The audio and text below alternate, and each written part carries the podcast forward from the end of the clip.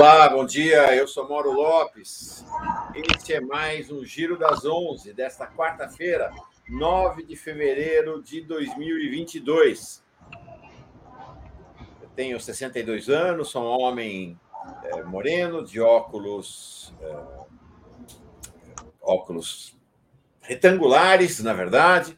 É, tenho barba branca, cabelos brancos, visto uma camiseta verde com um casaco é, azul, azul escuro. Atrás de mim, uma janela é, na qual entram, entram raios de sol e uma prancha de surf e uma estante de livros. De livros.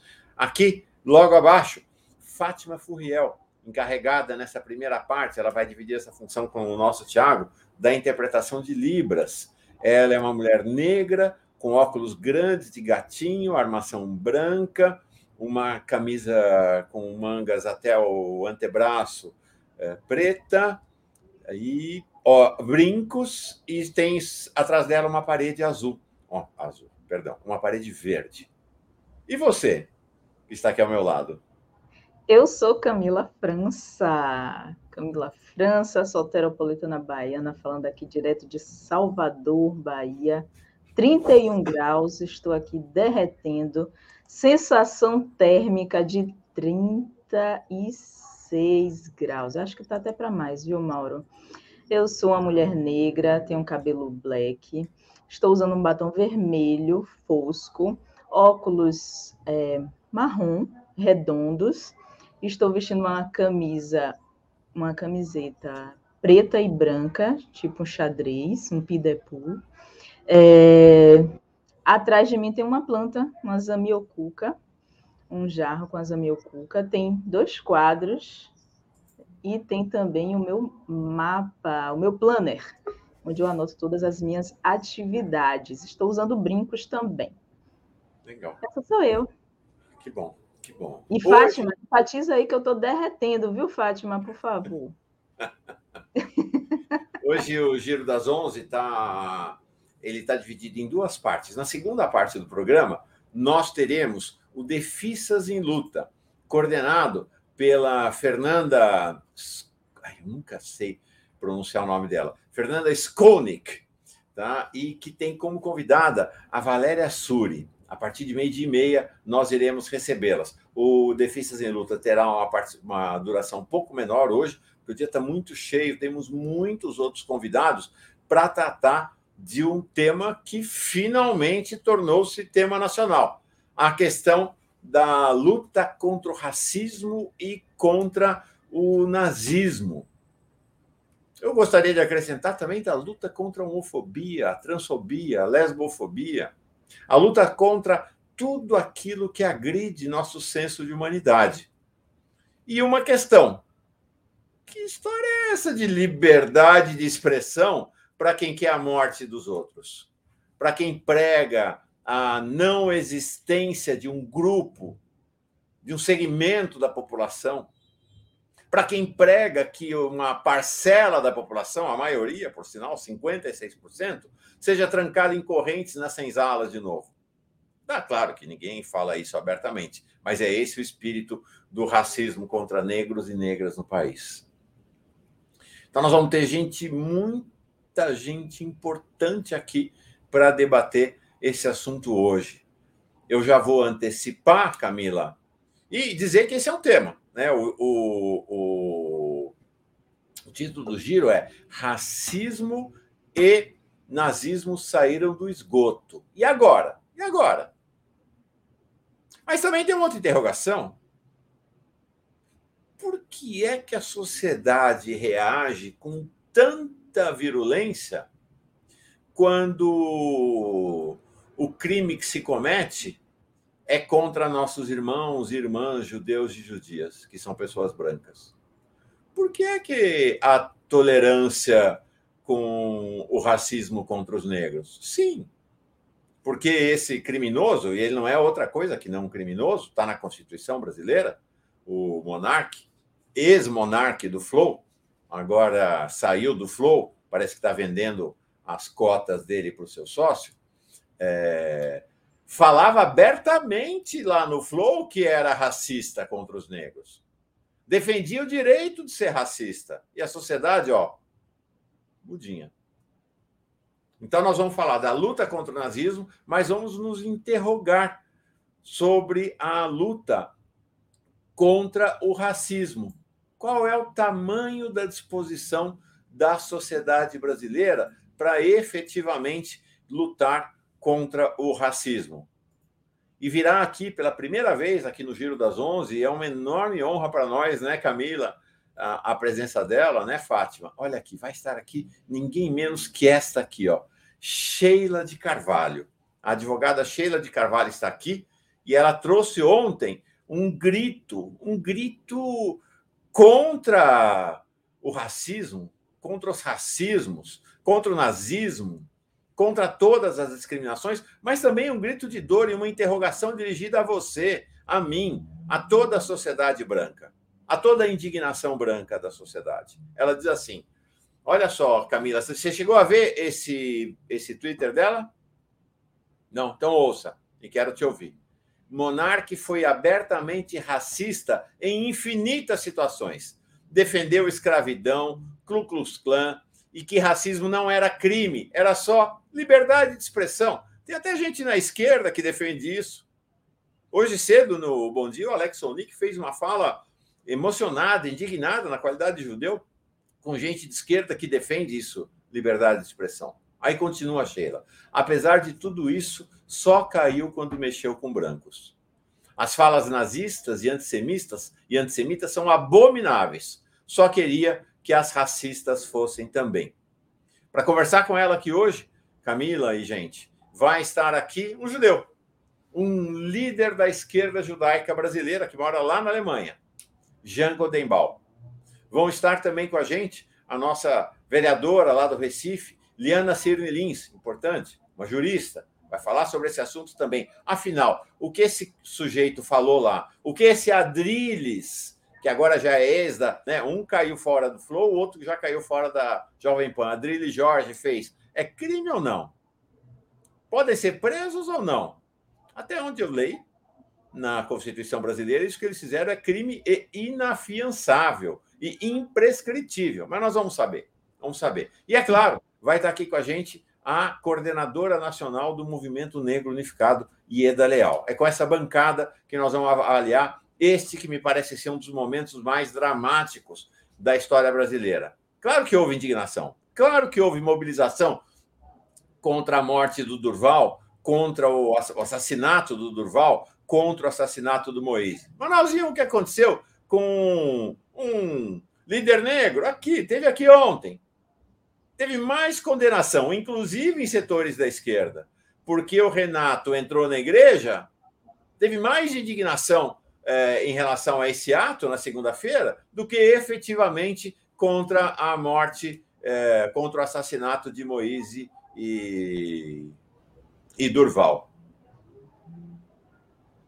Ah, fala, Camila. Realmente muito triste, né? Depois de ontem, é, dessa situação aí do Monarque e também do Kim Katanguiri, de que fizeram, né? essa apologia e as justificativas foram piores do que o que eles falaram lá, né? É, o monarca disse que estava bêbado, usou como justificativa. Eu acho, eu acho é, é, um absurdo é, como tentam maquiar os discursos de ódio, de nazismo, de antissemitismo e de racismo com simples discursos de ah, eu estava bêbado, como foi a justificativa de monarca, a é liberdade de expressão. Não, isso não existe, gente. Isso não existe. Liberdade de, de expressão quando a gente prega o ódio, quando a gente prega a morte de outras pessoas, isso não existe. A liberdade, grupo de promotores, né, Mauro, é, como bem colocou, é, a liberdade de expressão ela tem um limite. Uhum. Tem um limite. Eu acho que é interessante a sociedade trazer essa discussão. Eu apoio essa, também essa advogada porque é, quando, e a gente vê isso em várias esferas, né? É, quando o discurso, quando afeta a população branca, é, o acolhimento é muito maior. Quando afeta, por exemplo, eu tem muito tempo aqui na Bahia, vou dar um exemplo bem, bem próximo. Eu gosto sempre de trazer para a proximidade. É, a gente teve essa, a, a, as enchentes aqui na Bahia, né? Que vitimaram mais de 25 pessoas. E em outros momentos a gente também teve. E a, teve um grupo baiano que fez até uma música à época, porque as enchentes na, no Nordeste comoviam menos. Eu não estou falando que o Nordeste é melhor ou pior que ninguém. As, as enchentes no Nordeste comoviam menos do que as enchentes em São Paulo, em Minas, em outros estados. Então, ainda tem essa questão também regional, né? Esse preconceito regional, e a gente falando em todas as esferas, esferas. Por isso que é importante a gente trazer essa discussão para a nossa sociedade, para aqui o Giro das Onze, amplamente, a gente tra trazendo mais uma vez eu vi também o caso do Renato, né? Até Bolsonaro se colocou nessa questão, dizendo que ia abrir processos. E quando nós somos a vítima, não é, não tem esse discurso, né? Ele próprio não fez um, um, um pronunciamento com relação à, à morte do Moisés e à morte do Durval. Não se posicionou. E então é muito triste, eu fico muito triste. E hoje, já, hoje, quando eu acordei, antes de entrar, né, é, aqui para o meu plantão de hoje, eu vi essa, o vídeo do Adriles, né? O Adriles Jorge. Eu não acreditei. Eu estava até agora vendo, vi muitas vezes e não acreditei. Com, ainda tem um sorriso, Mauro. Ele e acabei de ver antes de a gente entrar para ter para trazer mais informações para vocês. Eu vi um vídeo dele, né? Tem mais ou menos uma hora e quinze que ele fez um vídeo dizendo que estava fazendo uma saudação. Ninguém dá tchau. Que estava dando tchauzinho, que estava dando tchauzinho, tchau, sim, parada. sem vergonha. É um absurdo é, isso. É um tá absurdo. Bom. Eu estou vendo aqui, Camila, então, o, o Jean Willis já. Oh, Jean Willis. Acho que ele não se ofendeu, não. O Jean Goldenbaum, perdão, Jean. É, já está aqui também a Sheila Carvalho. É, vamos entrar nesse tema já? Vamos, vamos entrar já nesse tema? Eu acho que é realmente muito importante. Vamos entrar uh, nesse tema para conversar com os dois sobre essa questão das agressões. Mas há uma indignação muito grande mesmo. Antes, deixa eu agradecer quem chega aqui como novo membro e membro da Pós TV 247, Pedro Américo Barbosa, Francisco Martins Lima, Maria Luísa Brugger Iglesias, Francisco Sales, a Silvia Pantoja, todo mundo vai chegando aqui como nova membro, novo membro, agradeço demais. É desse, desse encontro que a gente vai viabilizando a mídia independente. O Carlos Alberto Veloso Lopes diz assim: Bom dia, Mauro. Eu só queria que o 247 aplicasse aos comentaristas que defendem o racismo, a homofobia, a misoginia e o nazismo o que faria comigo se fizesse esses comentários alegando liberdade de expressão. É, Camila, uh, fica aqui um pouquinho, então, para esse começo de conversa. Eu sei que hoje estamos urgente lá. Fica mais cinco minutinhos para a gente receber juntos o Jean e a Sheila e começar a conversa com os dois. Então, antes de embarcar os dois, Jean dispensa a apresentação, está aqui com a gente toda semana. Em relação a Sheila de Carvalho, é a primeira vez que ela vem no Giro, quero falar para vocês o seguinte: é um orgulho sem tamanho a presença dela aqui. A Sheila de Carvalho é uma das lideranças do grupo Prerro, é advogada defensora de direitos humanos, é uma das líderes ao lado de Vilma Reis, da nossa Vilma Reis, da Coalizão Negra por Direitos, é coordenadora de direitos humanos do Instituto Etos, é coordenadora do Núcleo de Violência Institucional da Comissão de Direitos Humanos da OAB São Paulo, é fellow, ou seja, integra o programa de afrodescendentes da ONU e foi escolhida em 2020 como uma das pessoas negras mais influentes em todo o mundo. A agenda dela, vocês não fazem ideia da loucura que é. Né? Então, eu tô, sou muito grato por ela ter aberto aí meia hora para estar tá dialogando com a gente. Deixa eu trazer o Jean, lá da Alemanha. Ô, Jean, para a gente formar a roda aqui e receber a nossa Sheila de Carvalho. Tudo bem, Jean? Olá, meu amigo. Sempre bom estar novamente com todos vocês, amigos, amigas, amigas. E que maravilha temos termos Fátima hoje. Um, um grande ganho para o programa. Parabéns. Legal. A Fátima fazendo a interpretação de Libras em Libras para nós aqui. Sheila de Carvalho, chega mais. Que alegria na tua presença. Olá, gente, tudo bom? Prazer estar com vocês aqui hoje. Mauro, Camila, Jean, prazer, né? E estar aqui sendo interpretada pelas, pela Fátima também. Muita felicidade estar com vocês, ainda que seja para comentar, né? Coisas absurdas que assolam aí a nossa sociedade brasileira. Mas estou muito feliz da gente ter essa oportunidade de bater esse papo. Legal. Bom, se temos aqui uma líder dos direitos humanos é, a jurista Sheila, de Carvalho. Vamos botar mais uma aqui na, na roda. A nossa vereadora Liana Cirne Lins. Oi, Liana, que bom que você está aqui. Mauro, querido, bom dia, bom dia, Camila, Fátima, Jean. E Sheila, quanto tempo, né, Sheila? Quanto tempo, Liana, bom te ver ainda que à distância. Que coisa boa. Um cheiro para a comunidade 247, bom dia. Bom dia. Antes de falar sobre Monarque, e é importante dizer que Monarque, Kim Kataguiri, o que eles fizeram tem íntima relação com o que fizeram com Durval e Moise. É, a gente teve, né, não basta, né? Como eu disse, no, como está o nosso título, saíram do esgoto, né? Aí nós tivemos ontem o tal do Adrilles Jorge. E eu queria começar por ele, que é o evento mais recente, e pedir a você, Jean, que explicasse para nós, que eu, é, eles são assim, né?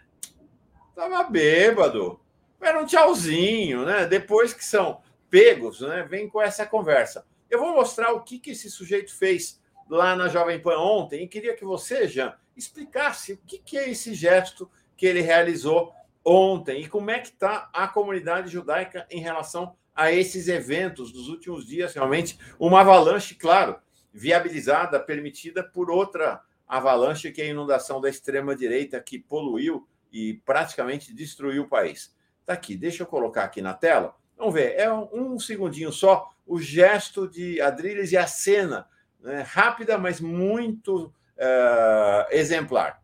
Está aqui.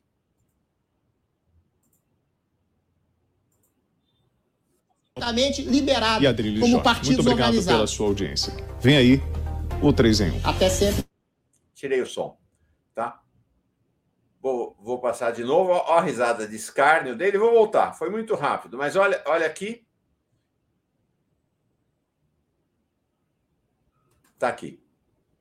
Quero dizer o seguinte: eu fiz inclusive um react, como a gente chama, para interpretar isso à luz até dos meus estudos sobre comunicação interpessoal. E ele, em todas as vezes que ele se despedia, a despedida dele era um tchau com a mão, com os dedos assim.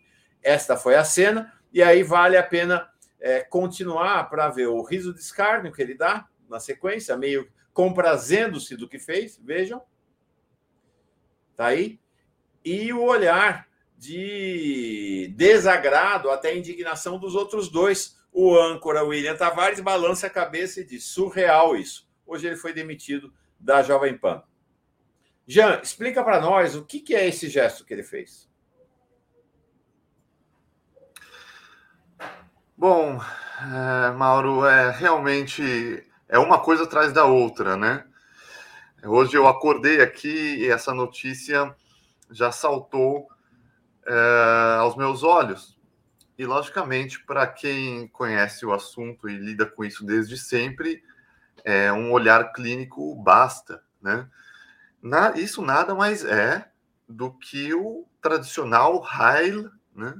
o salve a Hitler, que era o, o, a, o gestual é, tão conhecido que milhões de pessoas que seguiram Hitler fizeram durante o nazismo no século XX. O interessante é que, quando a gente começa a estudar é, as minúcias do nazismo, e, sobretudo, do, da iconografia, do imaginário, e no caso do gestual, a gente vai ver que até mesmo esse movimento com o braço possui a sua, os seus detalhes e as suas diferenças. Essa maneira como ele fez, eu não vou ficar fazendo aqui por razões éticas e, e de princípio mesmo, né? Mas eu sugiro quem quiser olhe na internet, joga no Google que tem muito disso. As pessoas, os seguidores de Hitler, faziam com o braço estendido, o braço ereto. E Hitler e alguns outros da cúpula faziam dessa maneira. Exatamente como o rapaz fez, o corpo duro assim, para trás, mostrando uh, uma certa rigidez, e a mão uh, levantada para cima. Tem outras fotos até mais idênticas à do, do cidadão da, da, da Jovem Pan. Né? Agora, é, só o gesto já, já bastaria. Agora, dentro do contexto em que ele defende a, a, a, a liberdade de se existir um, um partido nazista, realmente não resta nenhuma dúvida. Logicamente, depois ele foi se defender falando que era tchauzinho. Essa é a estratégia de sempre desse pessoal, né, Mauro? Você se lembra também que alguns meses atrás a gente cobriu aqui também. Eu gravei um vídeo especificamente é, no 247 para isso, falando daquele gesto da supremacia branca, né, que, que, que ele faz que, que simula o gesto do ok, né? E nada mais é do que o, o W e o P do White Power. A, a, a, a, ADL, que é a, a Liga contra o, o é, contra os preconceitos do mundo inteiro nos Estados Unidos, tem uma página inteira que explica sobre isso, e vários outros materiais exemplificam e explicam, explicitam essa questão. E aí, logicamente, quando ele foi pego no, no fundo do vídeo, e isso caiu na mídia e tudo mais, ele se usou, se utilizou da mesma estratégia barata de sempre, covarde, falando que não era nada disso, que ele só estava fazendo um sinal de ok para os amigos e coisa e tal. Acontece que não adianta nós sabemos o que foi, e esse cidadão de ontem é, foi despedido agora. Isso é muito pouco, ele tem que ser é, indiciado, isso é crime. E aí a gente já pode passar para o Monarque, o que ele falou é crime, e a gente tem que estender um pouquinho mais, caros amigos e amigas e amigas. Não é só Monarque na história tem outros personagens muito, muito culpados nesse, nesse contexto todo, nesse balaio de apologia ao ódio, não somente especificamente o nazismo, não somente aos judeus, mas a, a, a, quebra de todo o humanismo contra os negros, contra o LGBT, contra os povos originários, contra os judeus, contra todo mundo. E olha, esse negacionismo que permeia também a esquerda se o Mauro quiser, eu posso falar um pouquinho disso depois, porque é uma coisa que está mexendo muito comigo e nos círculos em que eu convivo também. Existem representantes na esquerda, e a gente sabe, inclusive neste canal, de pessoas que adotam o mesmo discurso da extrema-direita. Querendo estender a ideia de liberdade de expressão, o conceito sagrado de liberdade de expressão, para fronteiras que adentram o discurso do ódio, a incitação à destruição do próximo e a difusão de inverdades e fake news. E isso é inaceitável. E além do mais, tem mais uma coisa a ser dita. Todo mundo focou muito no monarca. O monarca é um energúmeno, uma pessoa de baixíssima é, capacidade intelectual, isso ficou muito claro, né? É, é deprimente que uma pessoa como ele possua tanta visibilidade, tanta fama, mas isso é realmente o retrato do Brasil, infelizmente. Mas tão grave quanto, ou mais, é que um deputado federal estava sentado ao lado dele. Um representante do povo eleito. E não somente concordou, quanto ainda confirmou, estendeu a história para a Alemanha, que mesmo na Alemanha, segundo ele, deveria ser liberado o partido nazista. A notícia chegou rapidamente aqui. Não foi à toa que a embaixada alemã, na Quando hora. Quando você fala aqui, você está falando, explicar para quem não sabe, você está falando da Alemanha nesse momento, né? Chegou e, aqui na Alemanha. Estou falando aqui da Alemanha. E estou falando, e o deputado é o Kim, Kim Kitaguiri, né? É, e a embaixada da Alemanha, na hora, reagiu, porque isso é tão impensável. A, a ideia de liberar o, o, a criação de um partido nazista Nazismo, gente, para quem tem alguma dúvida, nazismo, simbologia nazista, cruz suástica, fazer o raio, tudo isso é a mesma coisa que dizer abertamente morte aos judeus, morte aos homossexuais, deficientes físicos, deficientes mentais, vocês não prestam para nada, vocês devem ser excluídos, mortos, assim como todas essas sub-raças, judeus, ciganos, homossexuais. Isso é o nazismo, isso pregou o nazismo e isso executou o nazismo. Qualquer pessoa que se alinhe minimamente a isso, sob um, um véu de liberdade de expressão, é um criminoso. Monarque, Kim Kitaguiri, Rui Pimenta Costa, que falou ontem uma, uma hora de pérolas aqui no, no meu amado canal 247, que eu gosto tanto, tenho tanto orgulho em estar com vocês sempre. A gente precisa deixar tudo muito claro. Não é só sobre antissemitismo, é sobre ódio ao próximo. Existe uma linha, existe um limite, liberdade de expressão só existe até o ponto em que não corrompa a existência do próximo. Ok, eu estou trocando aqui a nossa Fátima. Fátima, obrigado. Estou fazendo um revezamento aqui com o Tiago, chegando aqui. Pronto, Tiago, bem chegado, está aqui para nós, chegando para continuar na nossa na interpretação de Libras. Sheila, eu te procurei ontem. Obrigado, viu, Jean? Daqui a pouco você volta. Você queria fazer mais uma fala, daqui a pouquinho você volta. Eu te procurei ontem, Sheila, por conta desse tweet seu. Achei, fiquei muito impactado com esse seu tweet ontem e pessoas do meu círculo assim também ficaram muito impactadas e achei que inclusive tem todo sentido fazer esse debate aqui até na presença do Jean Goldenbaum aqui. Eu já conheço a posição dele sobre esse assunto, mas ele daqui a pouco fala. Você disse assim: Monarque foi abertamente racista em infinitas situações. Defendeu escravidão, Ku Klux Klan e, e que racismo não era crime, só liberdade de expressão. Apesar de tudo isso, só caiu quando mexeu com brancos. As falas nazistas e antissemistas são abomináveis, só que as, só queria que as racistas fossem também. É, a Liana está aqui aplaudindo. Eu acho também que essa questão da chamada indignação branca é um tema fundamental para nós. Uh, explica para nós isso, Sheila, por favor. E mais uma vez, putz, gratíssimo pela tua presença aqui. É uma honra, viu? Tá, tá, tá fechado o microfone. No mudo aqui, tá, desculpa, pronto. gente.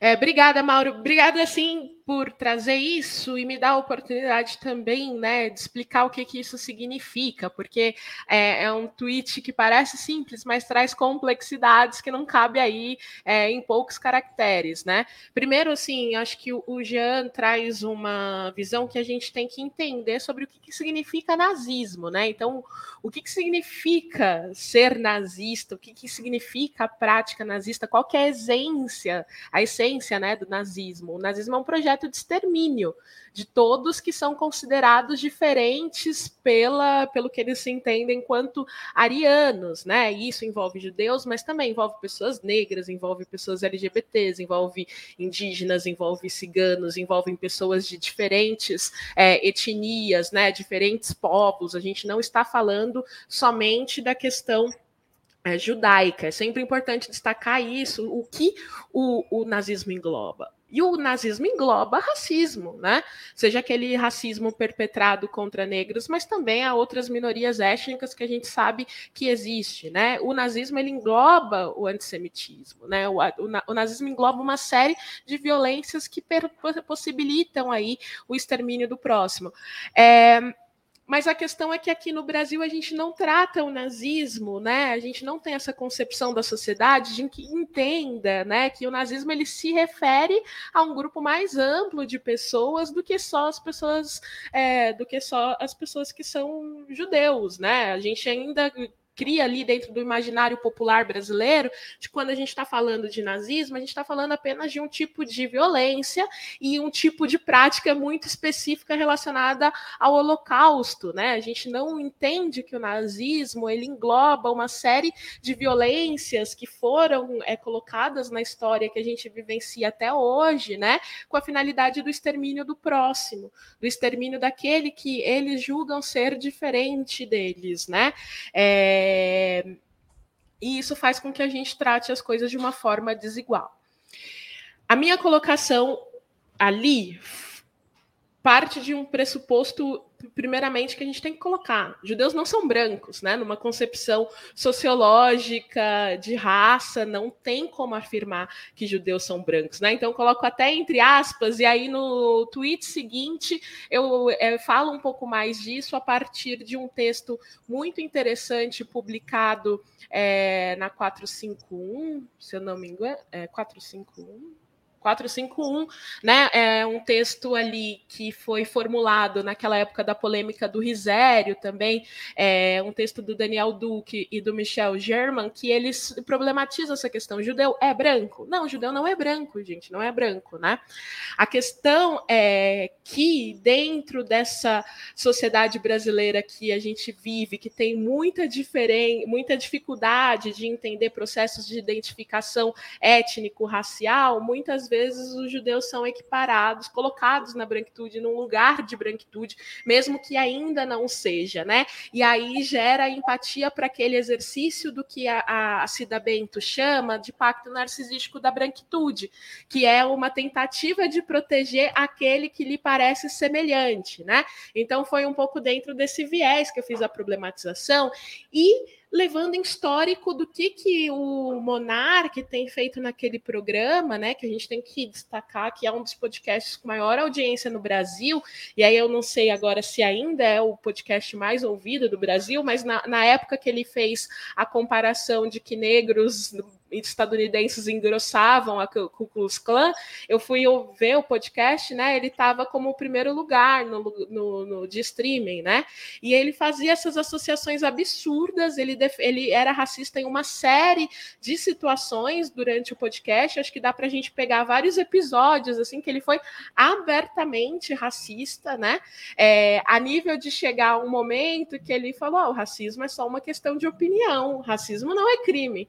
É, então pega tudo que a gente formulou de mecanismos legais protetivos, né, é, em relação à discriminação racial, e ele joga isso no lixo com uma tranquilidade e com uma, uma concordância daqueles que estavam ouvindo isso, né?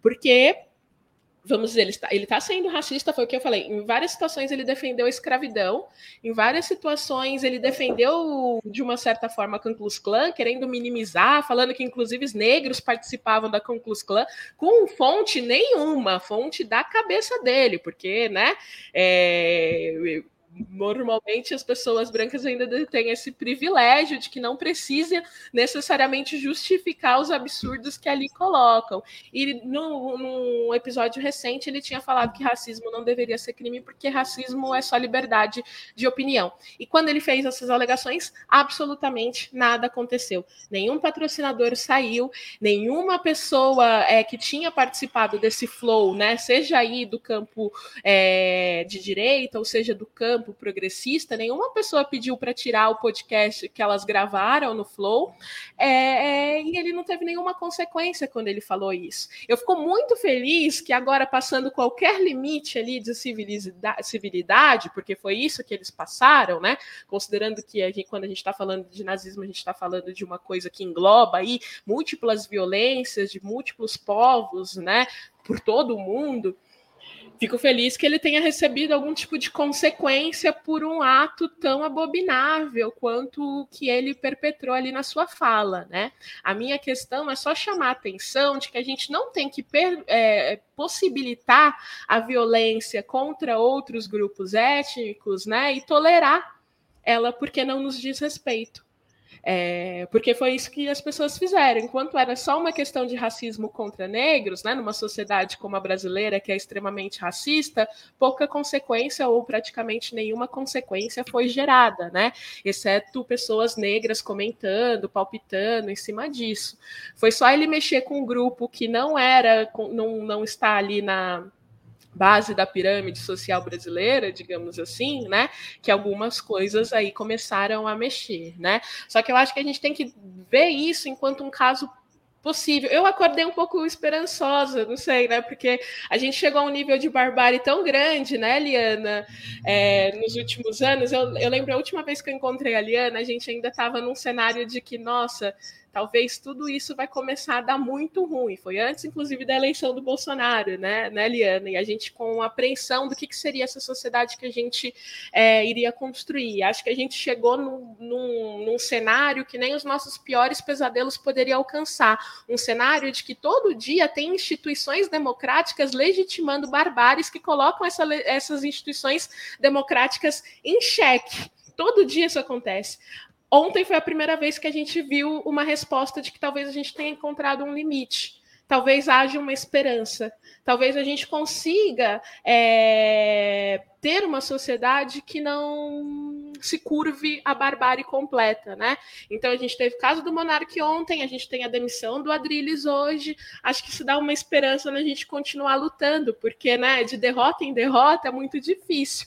E aí, é, Mauro, só trazendo mais um outro exemplo de como as situações elas são seletivas, né? E talvez o racismo opere aí é, nessa escolha da seletividade do que, que é uma agenda importante para nossa sociedade.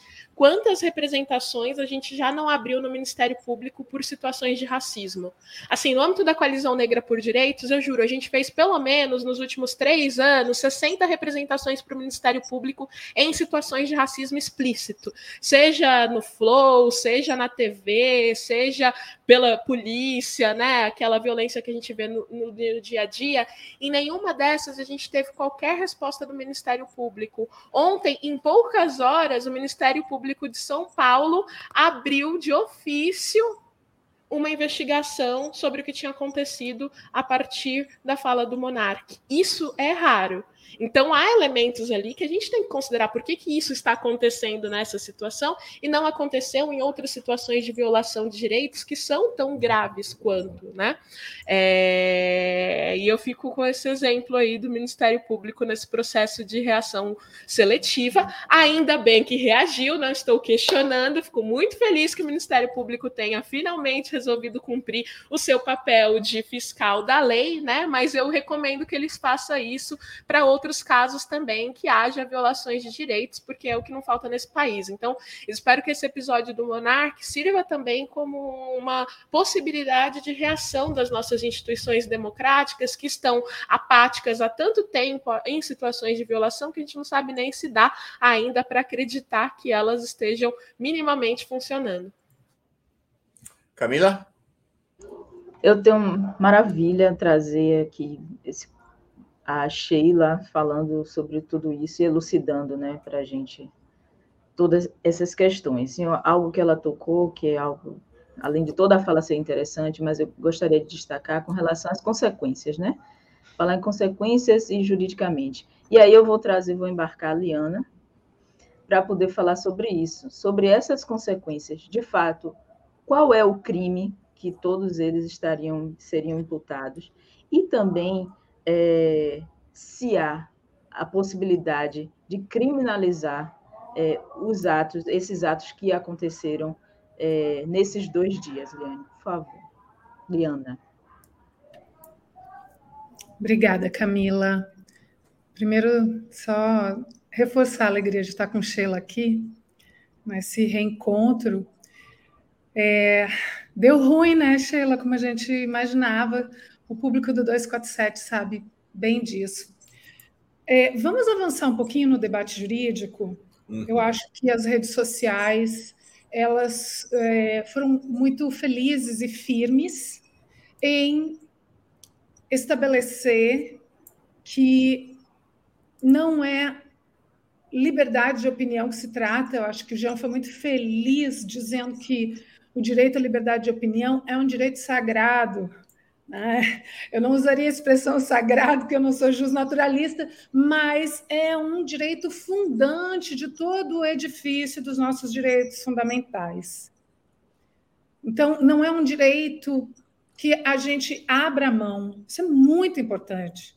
Quando a gente se coloca dizendo que é crime de racismo previsto no artigo 20 da lei de racismo, que é uma lei de 1989, eu quero chamar a atenção.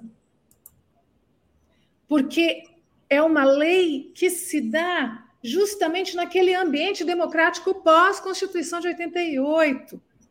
Havia toda uma mobilização social dos movimentos negros, é, o movimento negro unificado da nossa querida Ieda Leal e tantos outros que convergiam para que a gente compreendesse que a democracia é um espaço onde o racismo não pode ser tolerado. E por isso a lei de racismo é de 1989, não é uma coincidência. Ela é no contexto pós-Constituição Federal de 88. Mas vamos adiante. Eu, eu me desculpo aqui porque eu não sabia quem era o Monarque até ontem. Monarque para mim era uma bicicleta, que alguém falava Monarque eu, ah, eu, eu tive uma Monark, né? Então, a Monark era uma coisa legal, uma bicicleta. Aí eu descobri que ele tem o podcast mais assistido do Brasil, e aí, gente, eu não tenho nenhum orgulho de reconhecer que eu não conhecia, eu acho que eu deveria conhecê-lo, mas às vezes são tantas celebridades que surgem do dia para a noite, né, nos ambientes virtuais, né? E a gente fica tentando, é, ah, a gente tem que saber quem é a Jade Picon, a gente tem que saber quem é não sei o quê. É, então, eu peço desculpas. E aí, quando eu descobri quem era esse monarca, eu descobri que ele já tem uma trajetória de crimes racistas. Então, Sheila, vamos juntar o que você escreveu com a nossa legislação. É importante a gente dizer que a lei de racismo, para muita frustração dos movimentos negros, em 2003, eu coordenei uma pesquisa de iniciação científica sobre racismo institucional no judiciário, está disponível na academia.edu, é, para quem quiser ler. É, nós, é, somente em 2004, nós tivemos aplicação da legislação considerando e configurando um fato típico como crime de racismo. Vejam, de 89 até 2004 havia a lei, mas o judiciário era a minha a minha pesquisa sobre isso. O judiciário era, para ser eufêmica, reticente na aplicação da lei. Sempre convertia o crime de racismo para o crime de injúria racial e nós tivemos um avanço grande na pauta racial no STF no ano passado, salvo engano. Colocando limites à interpretação do que pode ser configurado como injúria racial e avançando na compreensão do racismo. Mas de, dois, de 89 a 2004, nós só tivemos uma hipótese em que o STF compreendeu que havia se configurado o crime de racismo, e foi justamente num caso que todos nós estudamos, estudantes de direito, estudamos na nossa graduação, que foi o caso contra uma editora do Rio Grande do Sul. Eu vou ler a emenda do julgado do STF de 2004. Habeas corpus, publicação de livros, antissemitismo, racismo, crime imprescritível, conceituação, abrangência constitucional, liberdade de expressão, limites, ordem denegada. Então, foi uma editora do Rio Grande do Sul que publicava livros nazistas. A primeira vez que a lei de racismo foi aplicada no Brasil, aí veja, Sheila, a, é, é, que o que você está dizendo hoje sobre é, o narcisismo branco, né, sobre esse protecionismo branco, veja como isso tem raízes distantes, porque desde 2004, ao mesmo tempo em que a gente celebrou a aplicação da lei de racismo, a gente também questionava que a lei de racismo somente tinha se aplicado no caso de antissemitismo, muito semelhante ao que aconteceu agora com o Monarque. E somente no ano passado o STF veio a dar um passo decisivo na interpretação da lei do racismo, afastando a injúria racial em casos de racismo contra pessoas negras, pretas e pardas. Tá? Fazendo um, um, eu acho importante a gente ter, fazer esse histórico. Espero não estar cansando ninguém, mas eu acho que a gente tem que contextualizar historicamente a aplicação da lei. Agora, olhando para o futuro, porque também é, ontem eu me debrucei um tempo no Twitter para entender quem, é esse, é, quem era esse monarca, o que aconteceu, vi o vídeo. A fala do Kim Kataguiri é, é, na minha opinião, configura rigorosamente o mesmo crime de racismo. No mesmo artigo 20 da lei. Vou ler aqui é... Cadê? Deixa eu, deixa eu procurar aqui que eu, eu separei aqui o texto do artigo 20. Praticar, induzir ou incitar a discriminação ou preconceito de raça, cor, etnia, religião ou procedência nacional. Pena, reclusão de um a três anos e multa. Então, o Kim Kataguiri, ao defender o mesmo que o monarque, ele também comete crime de racismo mais crime comum. Crime comum. Vale dizer que tem que ser instaurado um processo criminal por crime de racismo contra o deputado Kim Kataguiri. Mas não se aplica imunidade parlamentar. Por que não se aplica imunidade parlamentar? Porque ele não estava no exercício das suas funções parlamentares. Tem que responder por crime comum além de potencial impeachment. Mas, e aí eu acho que o que eu vou dizer agora é um, talvez o mais importante. Não somente o monarca tem que responder por crime de racismo. Não somente o Kim Kataguiri tem que responder por crime de racismo. Mas a plataforma que divulgava tem que responder. Por quê? Opa, você está dizendo que o YouTube tem que ser. Sim. Ah, é? Sim. Uau! YouTube... Isso muda tudo, hein? Sim, vamos lá. Gente, a gente tá. O debate está muito apequenado. Juridicamente. O YouTube, o, o Twitter, o Instagram, o Spotify, Olha o movimento que aconteceu nos, é, é, recentemente no Spotify é, com. Acho que foi o Neil Young, né? Que disse, Isso. ameaçou tirar as músicas, caso não. O Spotify não removesse os conteúdos fake news anti-vacina.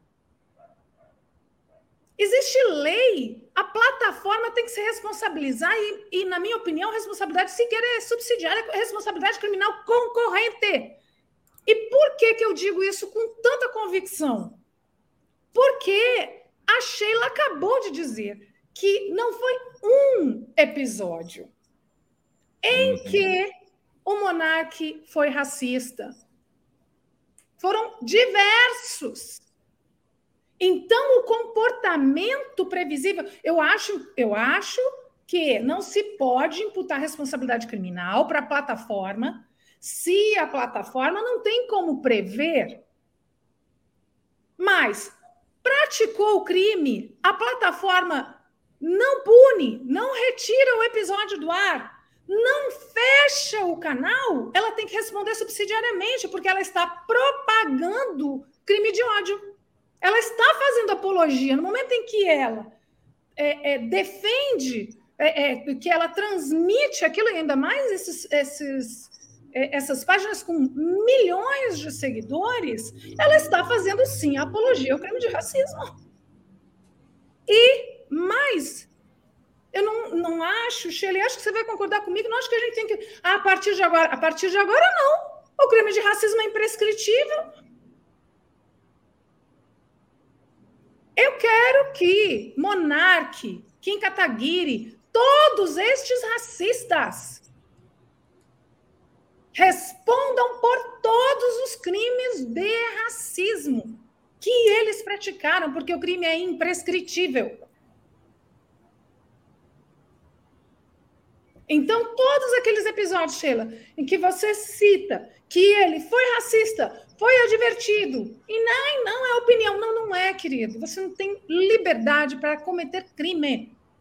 E agora você vai responder. Em síntese, é isso. Uau! Nossa, vocês duas e mais o Jean hoje aqui estão. Ó, é o seguinte. Uh... Não, Liana, Sheila, Jean, estou meio tonto aqui com tudo que vocês estão falando. Acho que vocês estão trazendo questões muito novas e, e, e, que nos questionam realmente, né? Essa questão da responsabilidade da plataforma, da imprescritibilidade, o que faz com que daqui, né? É diferente de outros crimes, né? Daqui a cinco anos eles podem ser punidos por tudo que fizeram agora, como agora pode ser punidos por tudo que ele falou nos últimos anos. Maravilha, maravilha. E nós vamos voltar ao Jean, o Jean vai ficar aqui com a gente, mas eu preciso liberar as nossas duas juristas e a nossa jornalista. Jean, esse andar, agora que eu vi aqui, ficou meio. Foi uma convergência bonita. Tá? Os, os homens aqui embaixo e as mulheres ficaram aqui no andar de cima. Acabou a, a, ajustando assim. Então, as, as mulheres no andar de cima eu vou liberar. Eu sei que ambas estão com compromissos urgentes. A Camila também. A gente está com pouquíssima gente na nossa home agora. Ela precisa voltar para lá. E aí, com isso, vou aproveitar e embarcar a Ieda Leal para a gente conversar mais um pouquinho, tá, Jean?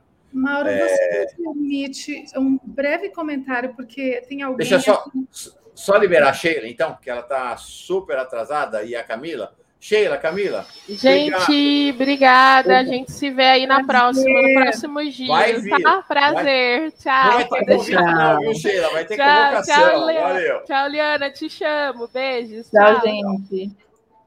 Camila, sexta-feira é nós. Fala, Liana, por favor. Não, é só porque eu vi agora que tem uma pessoa insistindo, eu não sei como, em que eu disse em algum momento da minha fala que é, eu fui, a minha fala teria sido tolerante com é, a discriminação contra judeus. Eu realmente fico impressionada com o, o, é, é, o contorcionismo de má fé que alguém é capaz de fazer para interpretar algo disso. Então, para a pessoa que está escrevendo isso, tenha vergonha na cara.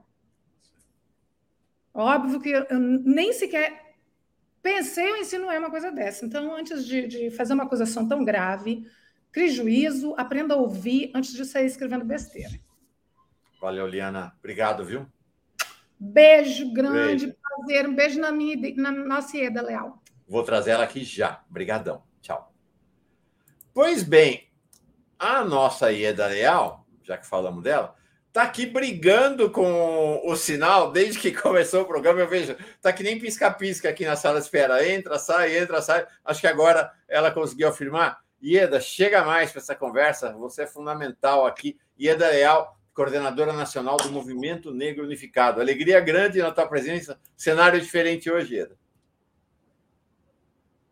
Sim, é, é, bom dia, Mauro, bom dia, Jean. É bom ouvir. Aqui embaixo Sheila. é o. Bom dia. O Tiago, o Tiago, o Tiago, o Tiago.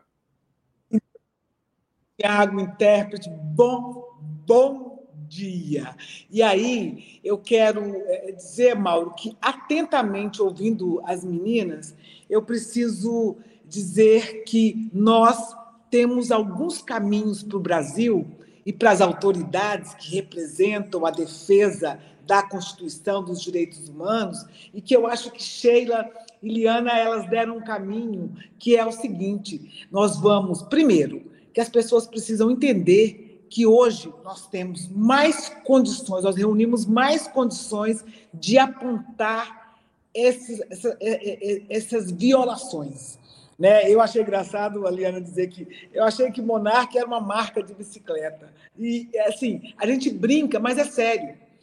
A, a punição, a, a, a, cobrança e as questões que ferem os nossos direitos não pode ser individualizada. Ela tem que ser no coletivo e a punição é para quem abriga, quem concorda, quem permite. Então, eu acho que a gente precisa continuar dizendo. Eu ontem, mal, desculpa eu estar assim, ontem eu li numa audiência pública o nome de algumas pessoas deste país, do norte ao sul, de leste a oeste, centro-oeste, de nome de pessoas jovens, é, mais homens que mulheres, mais jovens negros que foram mortos.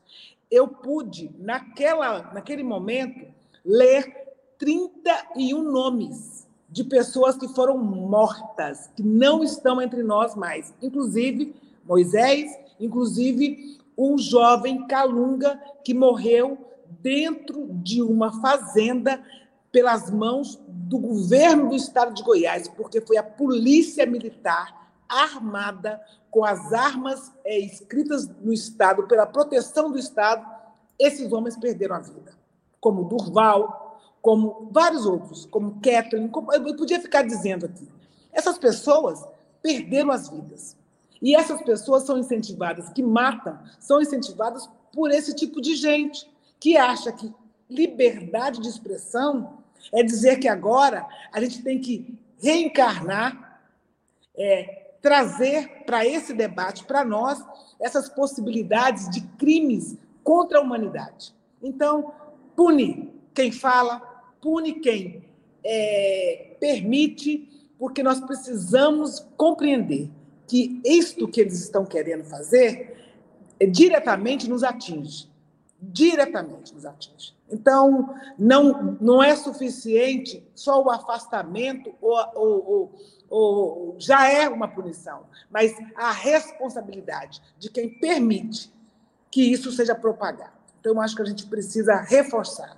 E uma coisa que o Jean trouxe, que eu acho que é absolutamente importante: a discussão tem que ser lá fora, mas a gente precisa fazer essa discussão nos espaços em que a gente vive, com as pessoas que a gente pensa que são aliados, mas que têm um comportamento absolutamente contrário daquilo que nós defendemos. Que são racistas, que usam termos racistas ou que acham que a nossa luta é uma luta é, pequena. Não é. Não é. Eu acho que não precisa erguer a bandeira conosco, mas precisa compreender a dimensão do que é repetir ou achar que a luta dos negros, a organização dos negros, das mulheres negras, dos jovens negros nesse país, ela é uma coisa pequena, ela é uma coisa secundária. Não. Quem vive num país, 56,2% da população é negra e que tem um comportamento de militância na esquerda, nas nossas organizações, que defende os direitos humanos, não pode, não deve de forma alguma, se posicionar contra ou fazer qualquer tipo de especulação contrária àquilo que nós defendemos e que, para nós, é, é uma dívida grandiosa que o Estado brasileiro tem com a população negra. Então, a gente precisa aprofundar isso. Eu gostei muito da forma com que você falou. Nós não estamos aqui querendo é, é, é dizer que essas pessoas não possam aprender. Nós estamos dizendo que elas precisam aprender mais rápido, porque estão nos prejudicando na luta que a gente coloca todos os dias. Eu acordo pensando como é que eu vou sobreviver num mundo em que 24 horas tenta me eliminar. Então eu preciso ter parceiros. Eu preciso que essa esquerda entenda isso. Eu preciso que as fotos das direções dos nossos partidos, das nossas centrais, de todos os lugares que nós estejamos, seja uma fotografia modificada pela inteligência e a superação da dificuldade que os nossos parceiros têm em compreender a nossa luta. Nós estamos aqui há 522 anos. Não está sendo fácil para nós. Eu vou te passar, Jean, eu vou ler os superchats que chegaram, fui acumulando os superchats aqui, estava né, as pessoas falando uma né, encadeada na outra, então vamos fazer um fôlego e aí vou te devolver até. Acho que a Ieda né, levantou uma bola para um tema que você tinha pedido para falar depois, né? Então acho que já engata aqui. Deixa eu ver aqui é, os superchats. Primeiro, a Adriana, foi o último que chegou. Adriana, racismo e nazismos não são debatidos nas escolas públicas. Pelo menos na escola em que sou professora, nunca ouvi alguma menção além do que é trabalhado no Dia da Consciência Negra. Isso tem que mudar, tem que entrar na pauta. Perfeito. Maravilha. Tem que estar tá sim. É, é, que agora, agora não só não está na pauta, como é proibido tratar disso nas escolas públicas no contexto do bolsonarismo. Não só do bolsonarismo, né? Tem muita, muitas é, escolas estaduais e municipais a quem essa discussão é vetada.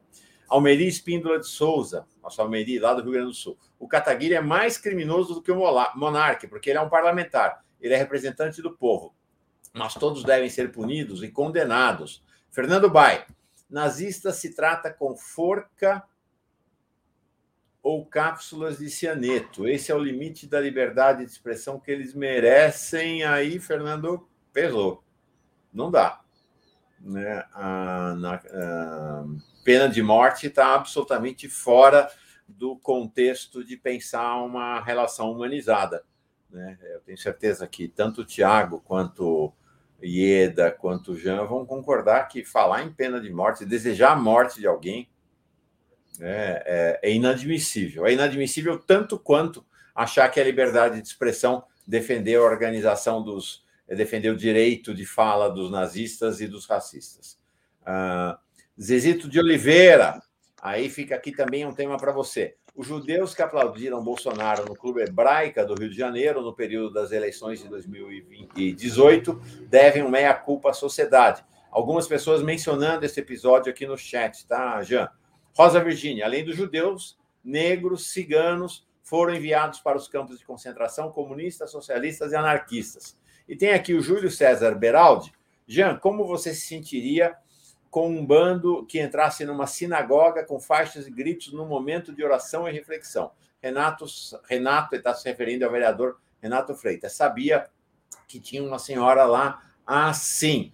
O Júlio César Beraldi está em campanha contra, desde ontem, contra o, o vereador Renato Freitas, que esteve aqui ontem, conversou com a gente, é, deixou claro que a igreja estava vazia quando eles entraram, não foi uma invasão, né? eles entraram na igreja, uh, não tinha ninguém meditando, nem coisa que valha na igreja. Uh, o Renato tem apoio de alguns dos mais exemplares, é, de alguns dos mais relevantes líderes católicos do país, como o padre Júlio Lancelotti e o Frei Davi, da Educafro, ah, no, defendeu seu direito à manifestação numa igreja, numa igreja construída por escravos pretos em 1737, a Igreja Nossa Senhora do Rosário dos Pretos. É? Ele reconheceu que talvez é, tenha havido ali um descontrole, uma precipitação, que, né, não, é, ele diz, do ponto de vista do gesto, nenhum problema, mas as consequências mostraram é, que houve, que pode ter sido um gesto equivocado. Ele está arcando com as consequências disso. Agora, quero dizer, o movimento negro todo, os democratas todos apoiam Renato Freitas é, e o seu mandato. Né? Ele veio aqui ontem, hoje está no programa do Breno, é, está participando de programação em todos os portais e canais da esquerda brasileira.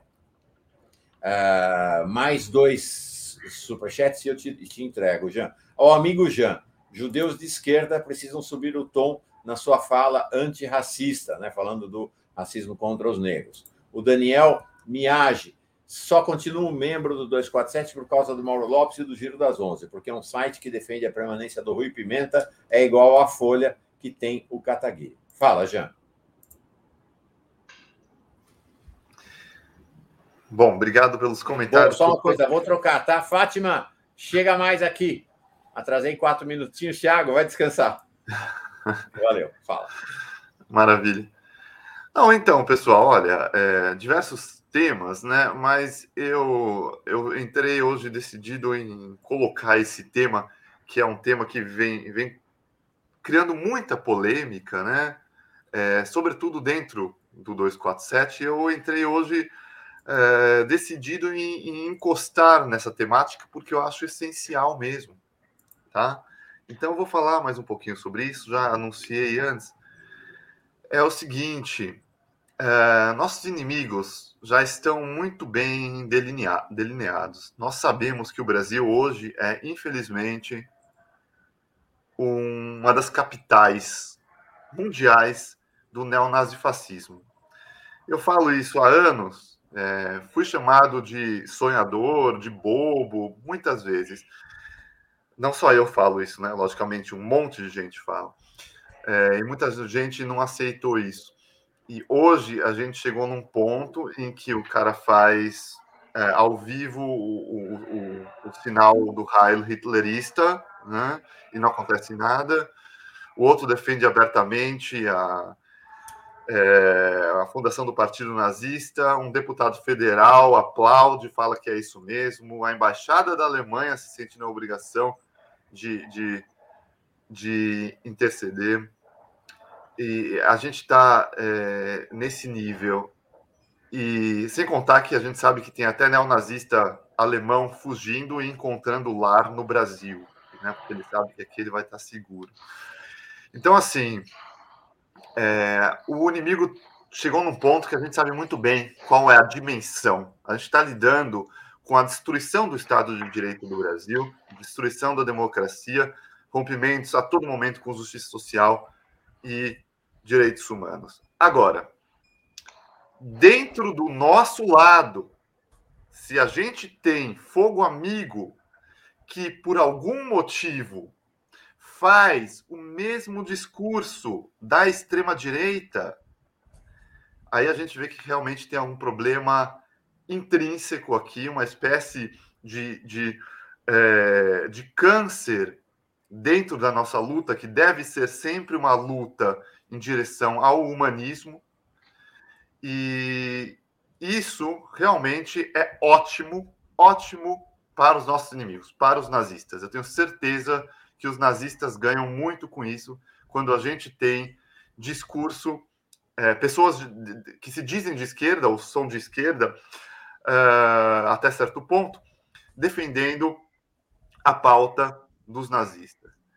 É, eu não tenho por que é, poupar é, nomes aqui, eu vou falar muito claramente, do, da, da, sou uma pessoa extremamente sincera e da, da, da, do meu sensa, da minha sensação, do meu sentimento. Ontem, durante a live do, do Rui Pimenta, eu já acompanho há muito tempo. Ele já é racista há muito tempo, tá? Já fez comentários homofóbicos, machistas, e eu sinto muito que ele tenha voz aqui. Eu recebi a ligação de pelo menos três pessoas importantíssimas no Brasil conversar, que falaram para mim: eu, eu, não, eu não vou mais no, no, no, dar entrevista no 247. Por quê? Por causa disso. Porque eu não estou do lado disso. E nos comentários do 247, da live dele, mesmo dessa live aqui, eu estou vendo coisas horrorosas. Que realmente parece que os inimigos estão entre nós. E assim, é, essa é a receita para, justamente nesse ano de eleição, dar tudo errado, a gente perder, né? E o nazismo vencer, com apoio paradoxal de parte da esquerda. Então isso precisa ser dito.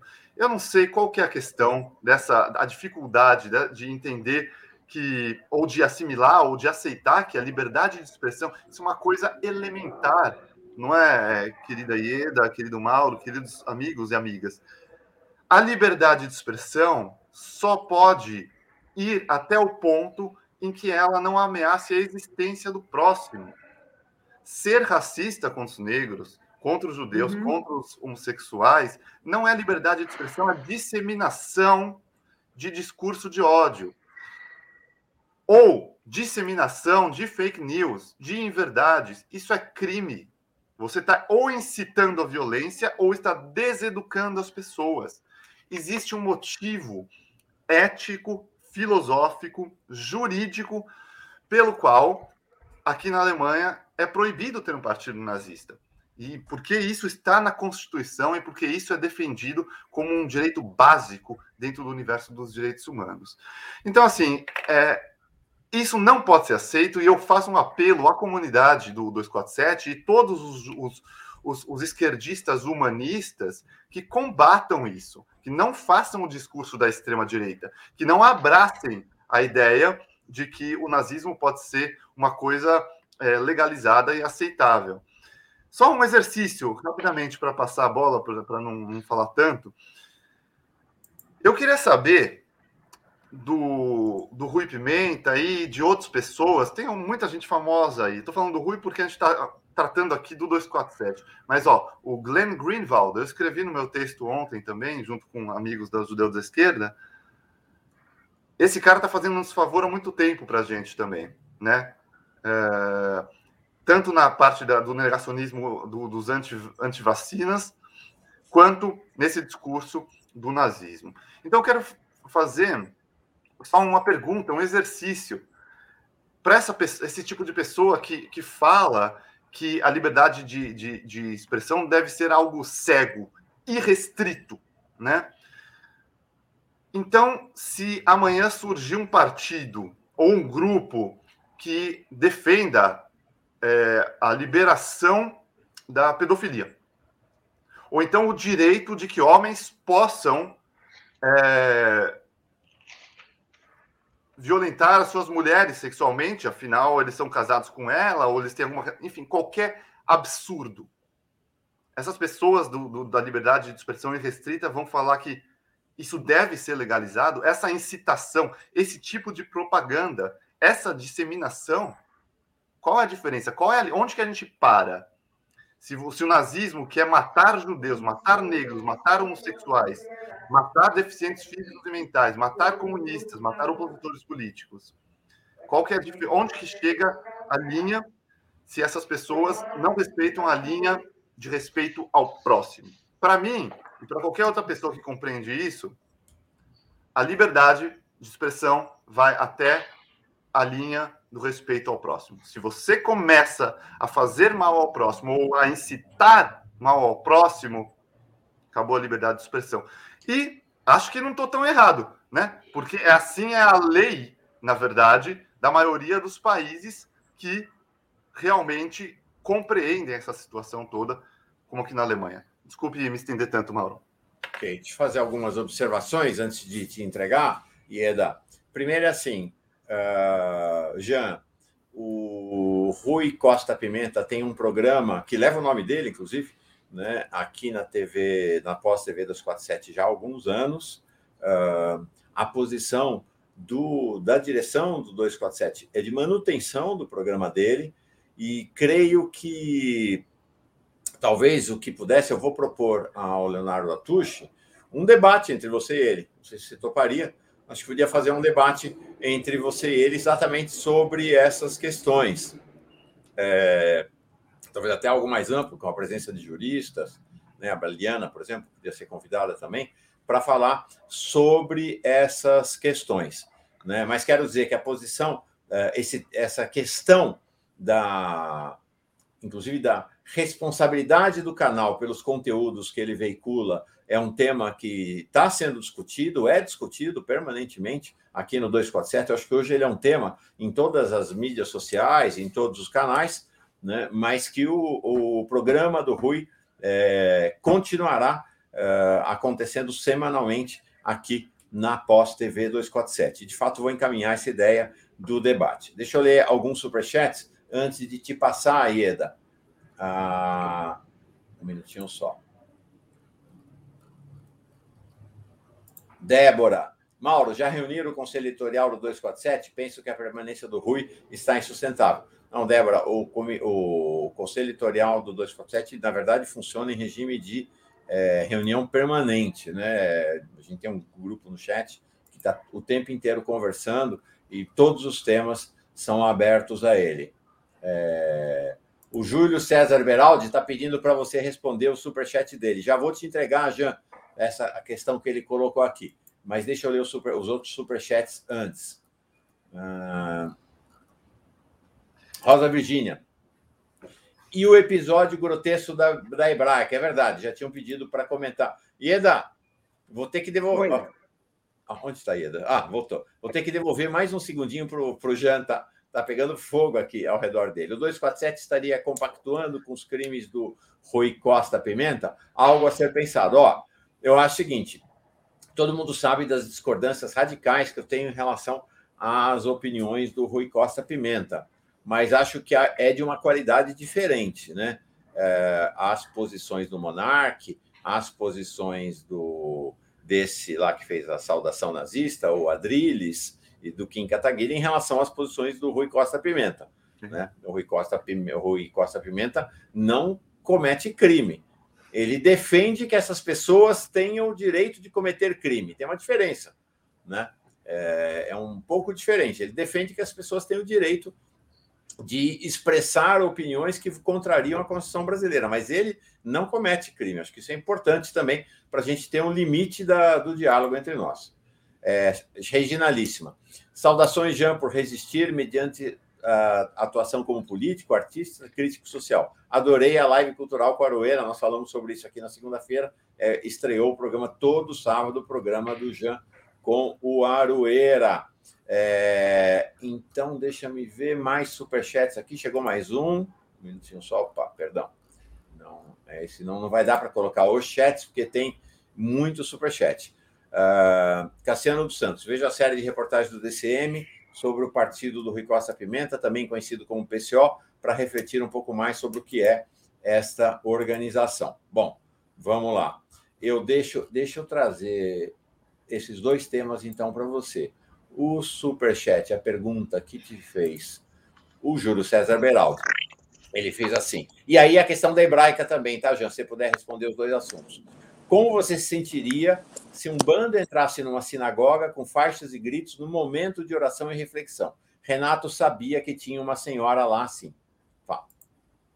Bom, só, só rapidamente, eu só estou deixando claro que eu acho muito importante que o que o Mauro falou. Eu não estou comparando o Rui com o Monarque ou o cara da Jovem Pan. Hum, o, cara da Jovem Pan, obviamente, é nazista. O cara fez o negócio. O, Monarque já provou também todas as fotos.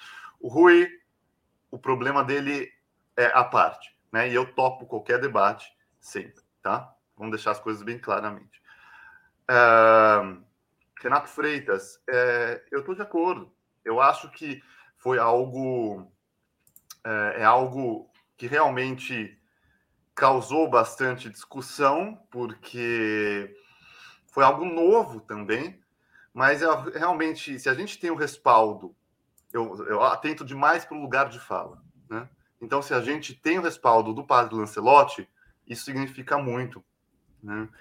É, tem momentos melhores e piores para se fazer qualquer reivindicação. O momento, é, a questão é achar. Né?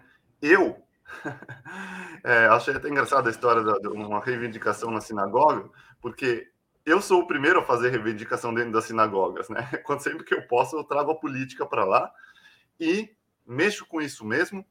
Acho que é o dever de toda a parte comunitária, né? Eu trago meu ponto de vista, esquerda humanista, e escolho o melhor momento para fazê-lo.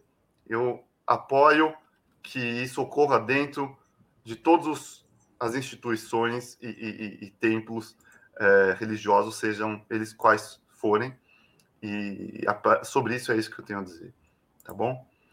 É, a questão da hebraica. Uma questão da hebraica, é, acho que é uma questão que eu, acabo, eu e outros judeus de esquerda temos que, infelizmente, responder todos os dias há quatro, cinco anos já. Né? Mas tudo bem, a gente faz. A questão é a seguinte: o que é importante que se saiba, eu vou falar de forma breve, né? Porque não quero tomar todo o tempo do, 247, do, do, do, do giro aqui. A comunidade judaica assim como qualquer comunidade, é plural. Existem judeus de extrema direita e de extrema esquerda. Existem judeus que apoiaram o Bolsonaro, votaram nele e votarão de novo.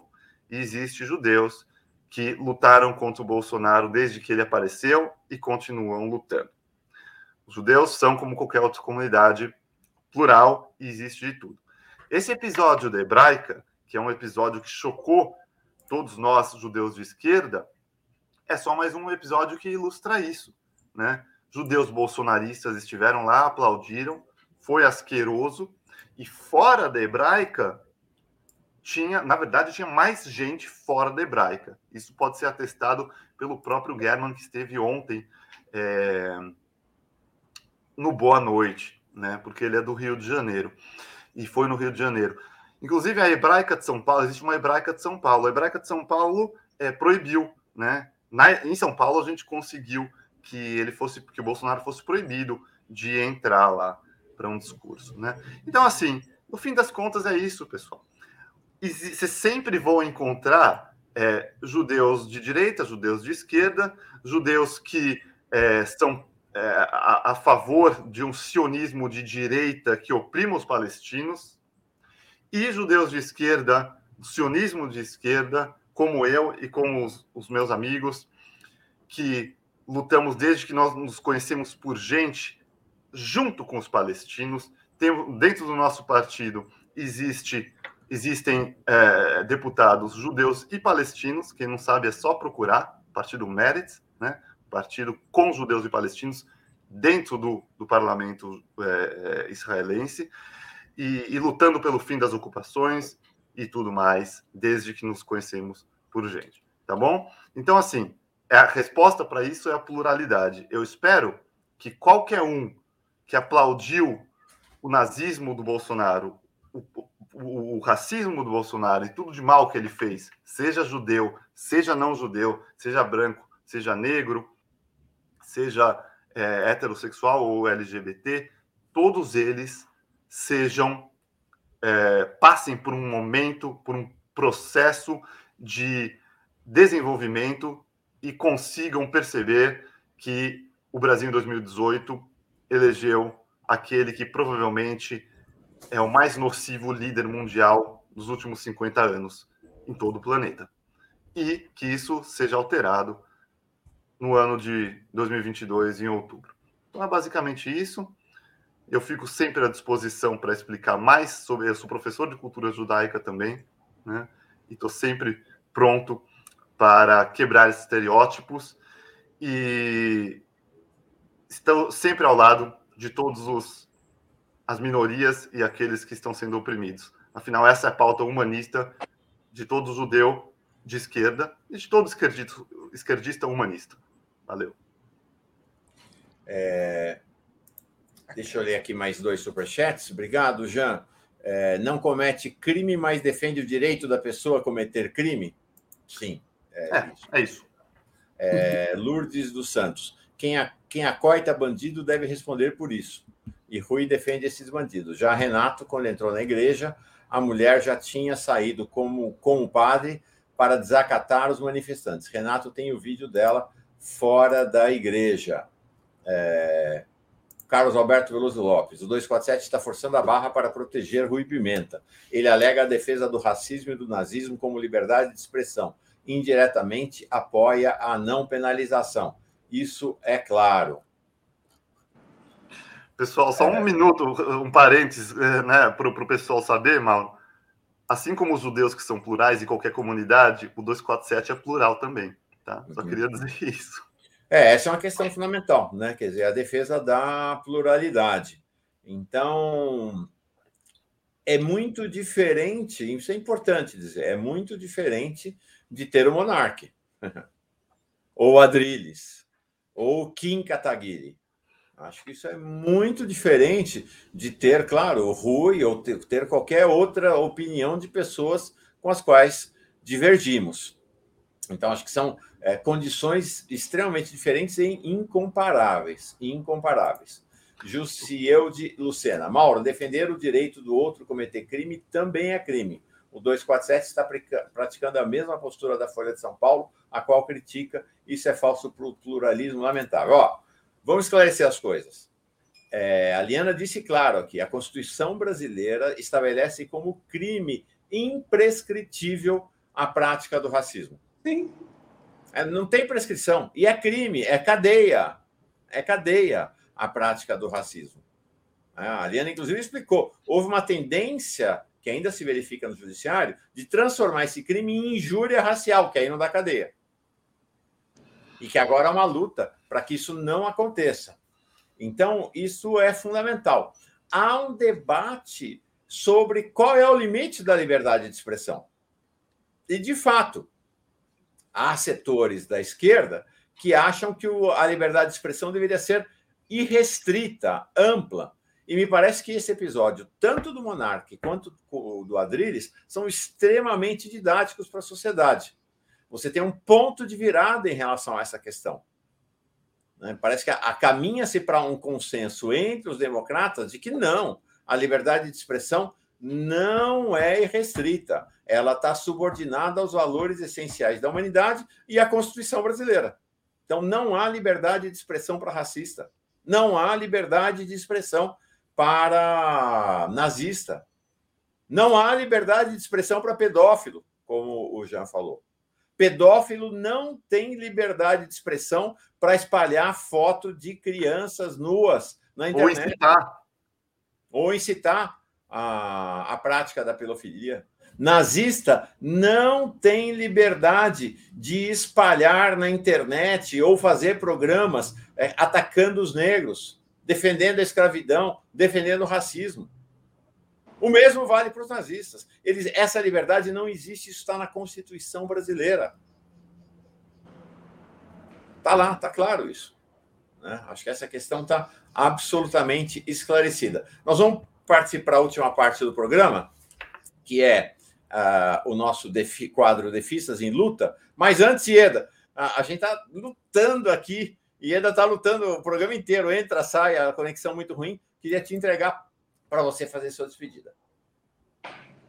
É, é, Mauro, eu, eu acredito, por isso que nós estamos aqui, nesse espaço, é, não só de resistência, mas a voz, a nossa voz, as, as vozes das mulheres negras, das, dos homossexuais, é, dos indígenas, quilombolas, é, é, é definitivamente nós sabemos o que nós estamos falando e fazemos a luta diariamente e convocamos as outras pessoas, os não negros, no nosso caso, a se juntar, a se somar a essa luta.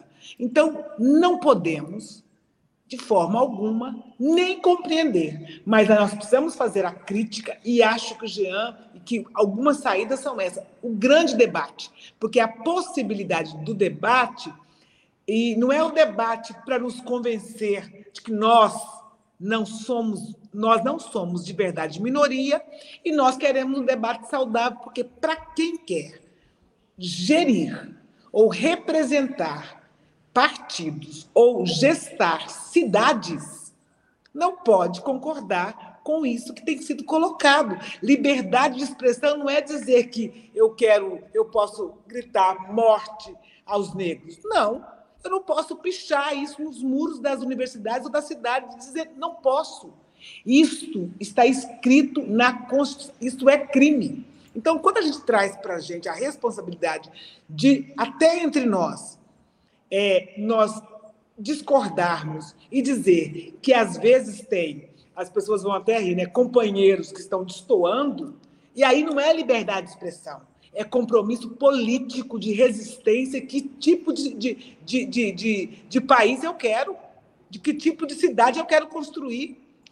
Então não dá para eu continuar lutando, utilizando a minha força, convocando, tendo uma massa enorme de pessoas dizendo da dor, do como isso é ruim. Aí chega alguém, ah, é minha opinião. Não. Quem quer um projeto de cidadania para o mundo tem que, no mínimo, respeitar e compreender que determinadas questões expressões elas são absolutamente desnecessárias e, quando ditas, elas aumentam, como é o caso que nós estamos assistindo. Nós estamos assistindo no Brasil um homem, um ser humano, que não é louco, que não é despreparado, mas que está hoje na, na gerência do Brasil, que diz que é racista, machista, homofóbico, que não acredita na luta dos povos indígenas, que tudo que se faz é absolutamente contra tudo aquilo que nós defendemos. Então, portanto, companheiros e companheiras. Aí nós estamos falando do nosso campo. Não dá, não tem condição da gente só ficar dizendo que é liberdade de expressão. Respeitem as nossas experiências e os nossos cabelos brancos. Não dá para fazer isso. Então a gente vai ter que discutir, vai ter que conversar. E a gente não está em cima do muro. Nós temos posição. A posição é contra o racismo, contra o machismo, contra a LGBTfobia, nós queremos os direitos, nós queremos a cidade para nós, e as pessoas que se manifestam assim, da mesma forma que nós estamos dizendo que os veículos que permitem isso, eles colaboram e se identificam com esse tipo de postura, nós precisamos fazer muita coisa. Então, chacoalhar as cidades, os espaços que a gente está, é, convencer as pessoas de que liberdade de expressão não é isso, porque aí é muito fácil. As pessoas podem o tempo todo. Não pode. Existe o limite. O limite é o da. Tem que ser. É, se é crime, é crime. Então, é isso que nós estamos tentando é, dizer. Então, assim, a simpatia ao nazismo hoje chega à prática nazista, de alguém dizer: temos que nos organizar para ele. Nós já estamos sendo eliminados. Nós já temos uma história de vida. E alguém disse aí, foi um professor, que na escola é, é, tem que ter a compreensão de nós contarmos a história para não cometermos os crimes. Quando a gente diz que para nós passarmos perto de algum lugar que lembra com o nome daquelas pessoas que nos perseguiram, que nos mataram, que arrancaram as nossas vidas, isso dói. Isso dói. Então, nessa pegada, não é só porque dói em mim, que não pode doer no outro, e o outro pode ter liberdade de expressão, em chamar para ele algumas situações que não são corretas. Não é que é politicamente incorreto. É uma violência contra o povo negro, contra as mulheres, contra a população LGBTQIA, contra a juventude. Então é isso. Ah, então quer dizer que eu posso permitir que alguém vá em algum lugar e que violente uma mulher? Não, é crime. Ele se expressar é crime. Então a gente não pode abrir mão dessa perspectiva e dessa nossa posição política. Nós, mulheres negras, a população negra, nós temos a noção de que nós vivemos nesse país 400 anos de violência. O Estado brasileiro, o Brasil, já começou a fazer algumas coisas. Mesmo assim, ainda precisa continuar fazendo. Então, quem quer ser figura pública precisa saber que existe um limite. E aí tem uma outra coisa, Mauro, que eu acho que é bacana. Nós aprendemos a falar. Nós aprendemos a escrever. Nós estamos nos posicionando. Então, quando a gente se nós estamos nos posicionando, porque a gente quer defender aquilo que nós aprendemos com Zumbi e Dandara. Tem que ter liberdade. Tem que ser uma convivência honesta. Tem que haver divisão, tem que ter representatividade, mas tem que haver o respeito. Nós não ajudamos a construir a Constituição para hoje, em 2022, vir alguém dizendo que tudo é liberdade de expressão. Alto lá. Então, é um pouco disso que a gente precisa trazer debate, posição, e nós sabemos de que lado nós estamos. É. Ieda, legal, que bom você estar aqui. Gente, essa é Ieda Leal, a coordenadora nacional do Movimento Negro Unificado. Aqui em cima de mim, Jean Goldenbaum, um dos líderes do grupo Judias e Judeus pela Democracia. Alegria grande na presença de vocês dois aqui. Vou seguir agora, vamos para o quadro Defisas em Luta. Um beijo, Jean. Um beijo, Ieda. Tchau. Beijo, Fátima. Valeu. Beijo todo mundo, Valeu, gente. Beijo. Na luta, resistência sempre. Abração. Sempre. Antes de. A Ieda teve tanto problema de sinal. Opa, fiz alguma coisa. Então, aqui, ó. Antes de qualquer coisa, Fátima, hora de você descansar um pouco, mulher. Agora volta o Tiago aqui para continuar na conversa com a gente. Obrigado, Fátima. Nós vamos seguir com o Tiago agora até o fim do programa. Antes de trazer a Fernanda Skolnick e a convidada dela, eu vou ler os últimos superchats. Hoje aqui a gente está com um festival de superchats, pelo que desde já agradeço todo mundo. Vamos lá. Jussara Carneiro. Vamos incriminar os nazistas, racistas que fogem de usar palavras-chave, mas praticam e proferem as máximas dessas ideologias de morte? Família Bolsonaro é o maior exemplo de como se escamoteiam. É, Anabela Rocha, o 247 tem o meu apoio à sua estrutura editorial. É um absurdo comparar a opinião do Rui à de nazistas. Isso foi Anabela Rocha.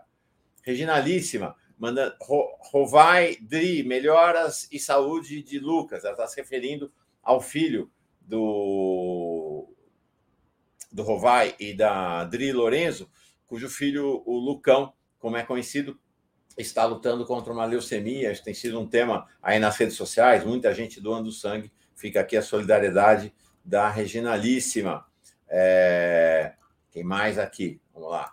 Josimar Calisto. Que tipo de discussão é essa que devemos apoiar a liberdade de racista e nazista possam ter o direito de ser? Não, ninguém defendeu isso aqui. Ao contrário, defendemos que a lei seja aplicada contra eles, né? que a Constituição seja respeitada e a Constituição veta a eles o direito de, opini de opini expressar opiniões racistas e nazistas. A Jussara, novamente, além de cristalizar a liberdade de expressão, não existe. Ah, desculpa. A liberdade de expressão não existe quando se estabelece a morte ou a restrição da vida do outro. O Pedro Serrano ontem, imagino que tenha sido inclusive aqui no próprio 247, onde ele tem um programa. Gilciel de Lucena. Triste ver a incoerência do 247. Mauro, a defesa que você faz sobre a manutenção do espaço do Rui Costa joga por terra tudo o que foi dito pela Liana. É... Josimar Calisto também mandando o apoio dele. Gente, muito super chat. Um segundo só, já vamos começar com o Defisas. Ana Faria, a questão do Rui Costa Pimenta é epistemológica, suas leituras e conexões de sua linha de raciocínio. Deixa eu ver aqui, mais um. Nossa, a Jusileide, eh, de novo, Jusielde Lucena. Mauro, defender o direito de outro cometer crime também é crime o, São, ah, o 247 está praticando a mesma postura da Folha de São Paulo, a qual critica isso é falso pluralismo. Mas essa é a decisão editorial do 247. Quem mais aqui? Helenilda Clemente Peixoto. A exposição do Jean e da Ieda nutrem minha alma. Obrigado. E os últimos superchats que vou ler aqui antes de embarcar. A Fernanda, vamos lá, gente. Muito obrigado aí por todos os superchats. A Beatriz Martins. Não assisto o Rui Costa Pimenta. Nunca gostei das suas fala, falas. É, Cris Andrade. Mauro, por que cortou o Jean? Dar espaço ao PCO? Não, imagina cortar o Jean. De jeito nenhum, ao contrário. É... Quem mais aqui? Eu vi, deixei passar um aqui mais para baixo, do Carlos Alberto Veloso Lopes. Já está aqui. O 247 está forçando a barra para proteger o Rui Pimenta. Ele alega a defesa do racismo e do nazismo como liberdade de expressão indiretamente apoia a não penalização. Isso é claro, concordo com você. Eu discordo radicalmente dessa posição do Rui Costa Pimenta. Para mim, não deve haver liberdade de expressão nenhuma para racistas e uh, nazistas e expressarem suas opiniões. Não assisto o Rui Costa Pimenta, nunca gostei da sua. Ah, já li essa mensagem aqui, desculpa, gente. Bom, chega. Gente, vamos dar um tempinho no Superchat para começar o nosso defistas em luta. Vão mandando, a gente fala sobre eles depois. Quero chamar aqui Fernando Skonik. Oi, Fernanda, que bom que você está aqui. Tudo bem? Oi, Mauro, boa tarde. Tiago também, boa tarde a todas e todos. Tudo ótimo, vamos lá. É, desculpa o atraso, mas o dia hoje aqui está fervente. E Imagina. vamos lá, vamos para o nosso Defistas em Luta. Eu sei que você trouxe uma convidada muito especial. Quer apresentar ela? Aí eu embarco ela aqui na, na, na live. E antes tem o camarada comissário que diz assim: Skolnik significa colegial em russo. Ela é russa? Você é russa, Fernanda Skolnik? Olha, foi bom você perguntar isso, porque pegando uma carona no que o Giro das Onze tratou hoje, eu queria pedir licença para colocar sobre a minha origem judaica. Eu tenho família de judeus árabes que vieram da Palestina e da Alexandria, né? Acho que o meu rosto é até um pouco árabe. E o outro lado da minha família é judeus que vieram fugindo do Holocausto, né? E eu faço parte de um coletivo que é o coletivo judaico de esquerda, que também é até parceiro em algumas ações dos judeus pela democracia. E o coletivo judaico de esquerda é um coletivo de judeus socialistas, né? É, e então a gente encara assim como um dever moral nosso, enquanto inclusive judeus que na verdade são brasileiros, é, né, que têm essa identidade forte com o Brasil, porque é aqui que a gente mora, é aqui que a gente vive. Então a gente sente que o nosso dever moral, sim, a gente está na luta junto com uh, os negros e negros, o povo negro, o povo LGBTQIA+, a população né, trans. Então a gente milita atua, é, ativamente nisso, né? Então o, Skolnik, ele não é russo, ele é romeno. É isso. Perfeito. Skonik romeno, de família romena. E a, acho que quem você vai trazer agora não é de origem russa nem romena. Não. Quem que você vai trazer? A Valéria Suri, que é uma convidada super especial, é, ela prefere ser chamada somente de Suri, então a gente vai conversar com a Suri, que é uma ativista militante é, da questão é, do LGBTQIA+, e também na luta das pessoas com deficiência, porque ela é uma mulher trans e que tem deficiência visual. Ela é lá do interior de São Paulo, Presidente Prudente, e tem uma atuação bem significativa é, nas duas lutas aí, né, enquanto uma pessoa trans com deficiência, e ela vai contar um pouco mais para gente sobre essa experiência de ser uma mulher trans com deficiência visual e, e como que ela tem construído essa luta. Então, Suri, seja muito bem-vinda. E eu vou só me descrever, gente, eu sou uma mulher branca, cabelos castanhos olhos castanhos, estou com um coque, preso o cabelo num coque, com uma blusa verde, é, sem mangas e brincos prateados, tá? Então, Suri, muito bem-vinda. Chega mais, Suri, estou embarcando você aqui. Olá, Suri, muito bem-vinda. Olá, bom dia, muito obrigada. É um prazer poder colaborar aí com, com, com essa atividade nessa TV que eu gosto e prestigio bastante. É, deixa eu me autodescrever de novo. Eu me autodescrevi no início do programa, mas isso já faz lá quase duas horas. Eu sou então Mauro Lopes, um homem de 62 anos, cabelo branco, barba branca, sou branco, moreno, é, uso óculos, é, ele é retangular, mas na base arredondado. Ele tem. Uh, estou aqui num ambiente, no meu estúdio, que tem uma janela bem grande atrás de mim. Ao meu lado está o Tiago, que, como é intérprete de Libra, descrevo eu. É, ele, tem, ele é um homem negro, careca, é, bigode e barbas negros, e está usando um fone de ouvido e tem uma camiseta preta e um óculos, um, óculos, um, um relógio no seu pulso esquerdo. Valéria, muito bem-vinda. Fernanda, muito bem-vinda. Deixo com vocês. Obrigada, Mauro. Obrigada, pois é. Mauro. Prazer.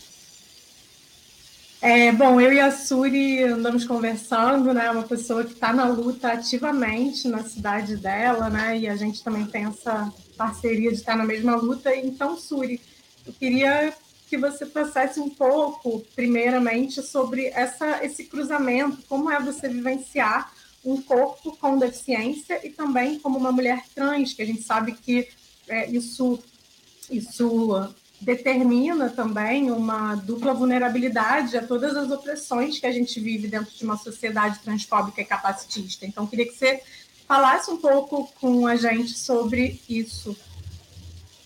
Legal, Fernanda. Primeiro, eu gostaria de agradecer a oportunidade de poder trazer um pouco esse tema.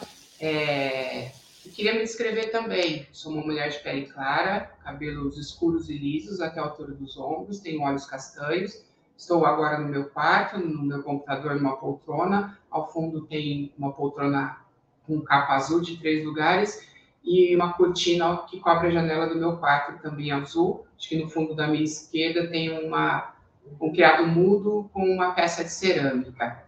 Bom, Fernanda, eu sou uma mulher trans com deficiência visual. Isso me coloca numa posição de dupla vulnerabilidade, né? Eu experimento socialmente aquilo que se diz que é a interseccionalidade de vulnerabilidades, porque dentro da minha vivência perpassam né, as discriminações, os preconceitos que atingem as pessoas com deficiência e também os preconceitos e discriminações que atingem a população trans, né?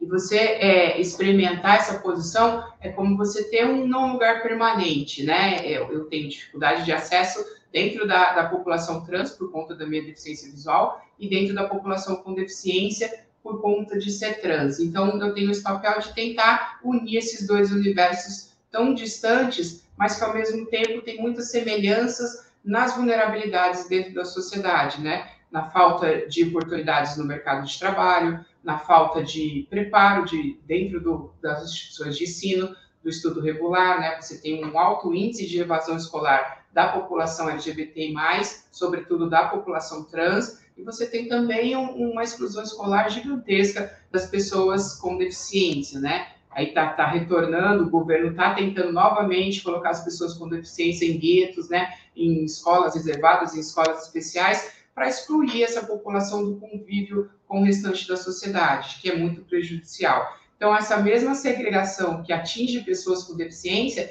também atinge as pessoas trans, né? A população com deficiência consegue oportunidades de emprego através da cota, mas ainda é muito pequena, né? O número de pessoas com deficiência hoje inseridas no mercado de trabalho é muito pequeno, né? E a população trans também é, é, muito mais profunda ainda essa inclusão. Essa exclusão, você tem aí é, mais de 90%, chega a quase 95% de pessoas transgêneros vivendo da prostituição, né? Então, enquanto as pessoas trans estão segregadas nas esquinas, nos guetos, né, se prostituindo, para poder ter um, um, um, ganho de vida, ter uma renda para se alimentar, para poder se vestir, para poder morar, as pessoas com deficiências ficam concentradas nas instituições, né? Ainda você tem uma grande parte de pessoas com deficiência institucionalizadas, vivendo fechada dentro dos muros de instituições, sem que políticas sejam criadas para que elas ocupem os espaços da sociedade, né? Ocupem clubes, academias, né? É, é, mercado de trabalho, escolas, né? Lugares de cultura e lazer, de arte. Então, eu, eu entro nessa luta, na verdade, nesse enfrentamento, vivendo essa, essa vulnerabilidade dupla e também aprendendo muita coisa desses dois universos, né? Eu trago na minha luta a resistência que eu aprendi com, com, esses, com essas duas comunidades.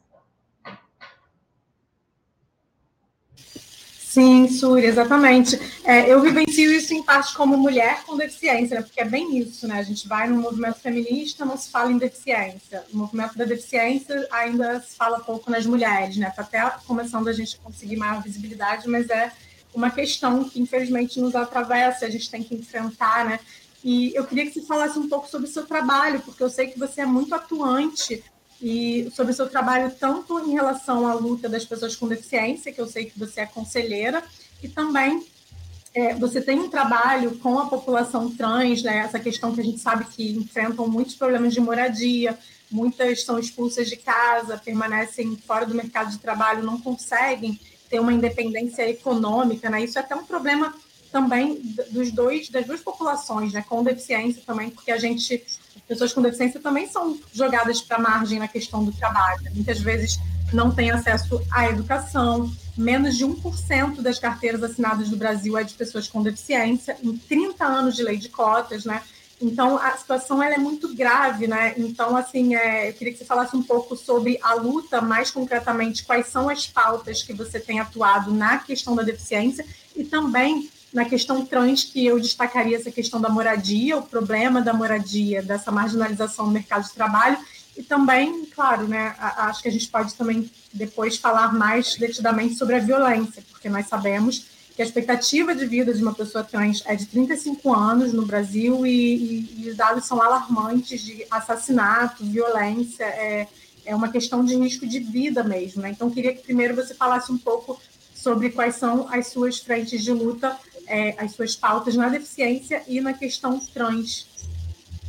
Perfeito, Fernanda. Bom, eu moro no interior de São Paulo, tá? Na cidade de Presidente Prudente. É uma cidade aí de pouco mais de 200 mil habitantes, mas é, com um conservadorismo muito profundo, né? A sociedade aqui da minha cidade é bastante conservadora, então a gente trava uma luta bastante difícil.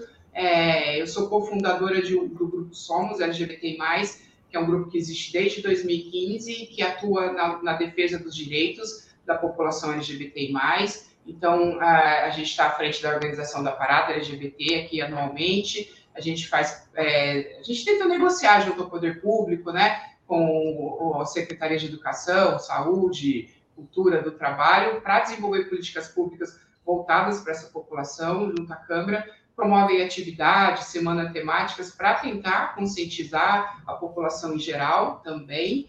E, e, e, também eu sou cofundadora do grupo OIA, que é o Olhar de Inclusão e Acessibilidade, que é um grupo só formado por pessoas com deficiência visual e que atua no campo da defesa dos direitos das pessoas com deficiência visual, né? Lutando por acessibilidade urbana, lutando por, por visibilidade de acesso na cultura, né, na arte. Então, é, é, um enfrentamento muito grande, porque a gente vê que é uma sociedade que ainda não está preparada, não está educada para reconhecer essas pessoas é, de forma igualitária, né? Reconhecer como reconhecer as pessoas com deficiência como pessoas capazes de produzir, né? E pessoas que têm direito de ocupar os espaços. E no campo da população trans, pessoas que têm legitimidade, né, de expressar a sua identidade de gênero, de expressar e vivenciar a sua, sua sexualidade e que os espaços de saúde, né, os espaços que promovam o trabalho, também garantam esse recorte, a inserção dessa população.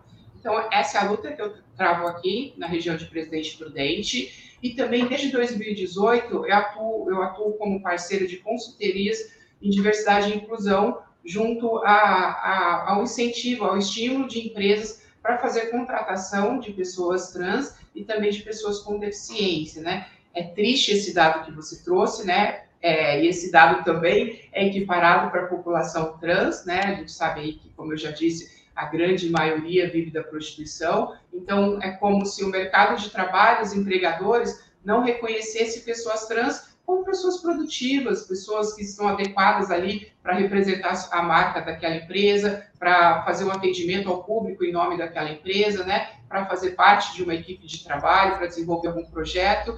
Então, a, a, o nosso papel é estimular isso, é reverter esse quadro, esse cenário e esse olhar aí excludente, esse olhar discriminatório.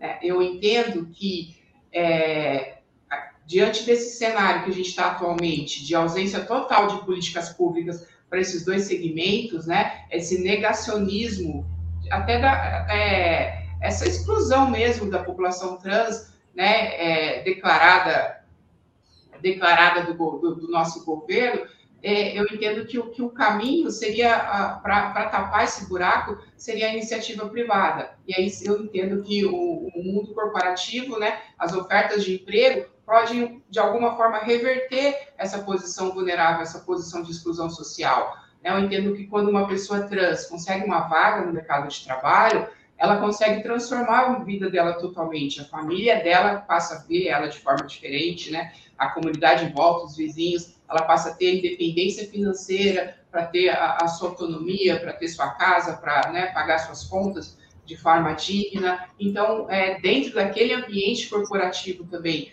aquela pessoa ela vai provocar transformações, né? Ela vai levar conscientização, as pessoas vão começar a, a entender melhor, né? Ali, quando a pessoa passa a lidar no dia a dia com uma pessoa trans, né? Aquela equipe de trabalho, por exemplo, ela passa a olhar de uma forma diferente, né? Ela acaba quebrando os tabus, né, é, acabando com os estigmas, e ela vai levar aquela, aquele conhecimento para fora do ambiente de trabalho. É aquela pessoa que está convivendo com uma pessoa trans, né, no dia do trabalho, ela vai chegar na casa dela, se ela tiver um filho também na mesma condição, ou um vizinho, ela vai passar a olhar de uma forma diferente. Eu acho que isso contribui para diminuir a, a violência, contribui para diminuir esse olhar discriminatório, olhar assim excludente contra as pessoas trans. Uhum. Então eu aposto bastante nessa inserção do mercado de trabalho, Fernanda.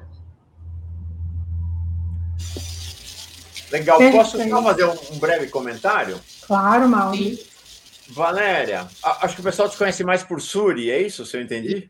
Isso, Suri. Isso, Mauro. Uhum. Suri, eu quero te falar o seguinte: nossa, como me tocou essa sua fala e como eu entendi, sabe? Porque a gente uhum. fez, está fazendo e fará uma experiência, que nem é mais uma experiência, já virou uma prática aqui, que é ter aqui no Giro das Onze, e para mim é um orgulho, né? A primeira âncora trans da história de todas as mídias brasileiras, né? TV, YouTube tudo, que é a, a nossa Sara York. Né? A Sara York ancora um quadro toda sexta-feira. Durante minhas férias, Sim. ela ancorou o Giro das Onze. E isso é uma coisa muito interessante, sabe? A vinda da Sara para cá e a presença dela continuada, porque assim, né? Vem uma vez e depois não vem nunca mais, não adianta nada, mas toda semana ela está aqui. Eu vejo pelo nosso chat como o olhar das pessoas para Sara, como mulher trans e deficiente visual também, né? É, mudou completamente o olhar das pessoas para o que é ser uma trans, né? para essa ideia de que Gente, afinal, trans é gente. É igual eu, não é? Acho que realmente tem uma. Essa coisa que você fala, né? De entrar nos ambientes de trabalho, entrar nos ambientes educacionais simplesmente para conviver. Né? E isso muda a cabeça das pessoas e o coração também. Achei muito legal a tua fala, muito mesmo. Perfeito, Mara. Sayor, que é uma grande amiga, uma grande representatividade, representa toda a comunidade e fico muito feliz que ela está fazendo parte aí do time de vocês. Legal. Fernanda, desculpa a intromissão. Imagina, Mauro, fica à vontade. É, e é isso, né? Eu acho que essa questão realmente destacada também pelo Mauro é a gente vivencia muito também na deficiência, né, é, Suri? Os espaços que a gente ocupa, eles são muito importantes para nós, é, por uma questão política de a gente estar tá ali é, representando, infelizmente hoje, ainda uma exceção quando a gente ocupa um posto de trabalho, e, por outro lado, essa questão até pedagógica mesmo, né? E, pedagógica e de sensibilidade, né? Porque as, as pessoas elas têm ideias, de preconceitos, e quando elas convivem com a gente, elas simplesmente veem, ué, mas é uma pessoa, como outra pessoa qualquer, como o Mauro disse, né? Gente, que nem eu. Então, é, desfaz um pouco essa barreira, né, do, dessa, do preconceito mesmo, né? De não conhecer aquilo, né? A pessoa passa a conhecer. E isso é realmente importante para nós, né? É, a gente sabe, infelizmente, em relação ao trabalho, a questão do que você falou da, da, do, do, do, da esfera privada, né, Suri? Porque a, a, cota ela ainda é muito descumprida no caso das pessoas com deficiência. Né? No setor público, a gente tem uma garantia maior, mas mesmo assim existem problemas. Né? Eu mesma já passei por problemas com o concurso que eu fiz, que não foi respeitada, a cota eles eliminaram todo mundo, inclusive os negros, não só pessoas com deficiência. Então a gente ainda vê como que isso é estrutural, né? Como que isso é problemático. E aí eu queria que você falasse um pouco também sobre é, sobre essa frente de luta contra a violência, né? Do que, como, como que, que o movimento tem atuado, é, porque no caso da questão trans, isso é muito sensível, né? Como a gente falou, existe um risco de vida concreto e de você ser uma pessoa trans, né? Você acorda, você não sabe se você vai voltar para casa, você não sabe o que vai acontecer, e isso é um absurdo. E, e a pessoa com deficiência também, ela é, é, automaticamente vulnerável a vários tipos de violência por conta das é, da deficiência que a gente tem, né? A gente não tem a mesma condição de também se defender, a gente está excluído na sociedade, marginalizado, e isso nos torna mais vulneráveis por estarmos em situação de pobreza, majoritariamente, né? Então, queria que você pudesse falar um pouco dessa questão da violência. Perfeito, Fernanda. É, realmente é, um, é, uma realidade aí suportada por, por ambas categorias, tanto pessoas com deficiência quanto a população trans a população trans é um, pouco mais intensa, a gente é o campeão do mundo em assassinatos de pessoas trans já há vários anos, infelizmente, né? A gente tem aí é, é, esse título terrível e, e, a luta parte da própria população, né? A própria, o próprio, os próprios grupos de ativismo são as pessoas que, que, que denunciam esses crimes, que contabilizam é, o número de mortos anualmente, né? Você tem aí a ANTRA, o GGB, que são os que trazem a quantidade de pessoas mortas anualmente, porque isso não é feito pelo, por órgãos, pelo, pelo aparelho público, ou seja, são as próprias pessoas trans contando os seus mortos, né? Olhando, é, imagine, né, o, o, o, o comprometimento psicoemocional de uma pessoa que vai lá e tem que fazer a estatística, né? A gente tem aí uma, uma talentosa é, militante também, que é a Bruna Benevides, aí do Rio de Janeiro, que ela faz um trabalho de alguns anos excelente nessa denúncia, de mostrar o mapa da violência, né? E ela é uma pessoa que faz parte, né? Ela está contabilizando isso pensando que em algum momento ela pode estar ali naqueles números, eu posso estar ali naqueles números, e, e, e, você não tem nenhuma resposta do Estado. O Estado ele já silencia nessa contabilização, nesse levantamento, que é para já silenciar que isso está acontecendo para que ele não precise dar uma resposta à altura, para que ele não precise dar uma resposta do poder público. A gente tem delegacias, né, profissionais da área de segurança totalmente despreparados, né, para registrar essas ocorrências, para fazer esse atendimento. Muitas vezes pessoas trans elas são maltratadas, né, é, já no, dentro dos ambientes das delegacias na hora que vão fazer a ocorrência. Então muitas nem fazem isso porque vai ser uma outra violência que vão sofrer. Pessoas com deficiência também não são diferentes. As delegacias, mesmo as delegacias de defesa da mulher, não estão preparadas para atender pessoas com deficiência. Não existe nenhum treinamento para atender esse tipo de denúncia, não existe nenhum tipo de estatística de contabilização, mas a gente sabe, sobretudo na pandemia, que os crimes contra mulheres com deficiência aumentaram bastante, porque elas são, na grande maioria, elas ficam lá à mercê da, da família dentro de casa e elas sofrem sim violência de familiares, né? Pessoa, você vê histórias assim de mulheres surdas assim, histórias de estupro, histórias de violência sexual, assim, num número não pequeno, né? Se você conviver com essa população, você vai ver pessoas constantemente falando de histórias aí de violência contra mulheres com deficiência, e isso é silenciado, né? Você vê até nos números que falam sobre violência de modo geral contra mulheres, esse recorte de mulheres com deficiência ele não é citado. Né? Então, hoje eu sou é, faço parte da coordenação da Frente Nacional de Mulheres com Deficiência, que é um grupo também formado por mulheres de, com deficiência de todo o Brasil, com diversos tipos de deficiência e mães de crianças com deficiência que estão se organizando aí, fazendo uma mobilização para fazer essa pressão junto aos órgãos públicos e junto à sociedade civil para trazer à tona esse debate para ver se a gente consegue reverter esse quadro de violência, né? A gente diz que uma mulher com deficiência ela tem três vezes mais chance de sofrer uma violência doméstica de gênero do que uma mulher sem violência. E aí, no caso da população trans, essa violência que acontece com requintes de crueldade, ela, ela tem origem, sobretudo, no machismo. O ódio contra mulheres trans, ele é, sobretudo, o ódio machista, que fala, olha, você é um homem, e você abdicou do privilégio de ser homem, né, da condição de homem e quis se rebaixar a uma condição de mulher. Você se inferiorizou a uma condição de mulher. Isso é uma vergonha para toda a categoria dos homens e por conta disso você tem que pagar com a vida é uma morte muito cruel. Então, o assassinato contra mulheres trans nada mais é do que um castigo vindo dos homens machistas, porque aquele que eles entendem como homem se rebaixou à categoria de mulher, envergonhando toda a classe dos homens. Né? Então, é isso que a gente precisa combater, sobretudo nas escolas, né? para os adolescentes que ainda estão em formação, para que eles não cresçam adultos capacitistas, transfóbicos, machistas, racistas, né? e, e, tudo isso que oprime aí as, as populações minorizadas na sociedade. Nós precisamos encerrar, já deu o nosso horário, uma hora e dois minutos. Queria registrar, Fernanda e Suri, algo bem interessante, sabe, que me ocorreu você falando, e a Fernanda fala disso sempre aqui, sobre o processo organizacional, né? no seu caso, você falou das mulheres com deficiência, mas acontece com as trans, acontece com uh, as pessoas com deficiência em geral, acontece com negros, com judeus, e isso é interessante. O Bolsonaro não conseguiu parar. Esse processo organizacional continuou durante o governo Bolsonaro para resistir. Vocês imaginam se o Lula ganha essa eleição, essas organizações todas, não é mais só para resistir, é para avançar e conquistar direitos e ampliar seus espaços, né? Acho que a gente vai ter aí uma possibilidade de um cenário efetivamente novo no governo Lula. Eu vou ler. Isso, Mauro. Nesse momento a gente está se organizando para a resistência. No próximo governo a gente vai se organizar para participar do governo, né? É Exatamente, é a participação. Eu vou ler os últimos superchats e entrego para a nossa Fernanda fazer o encerramento.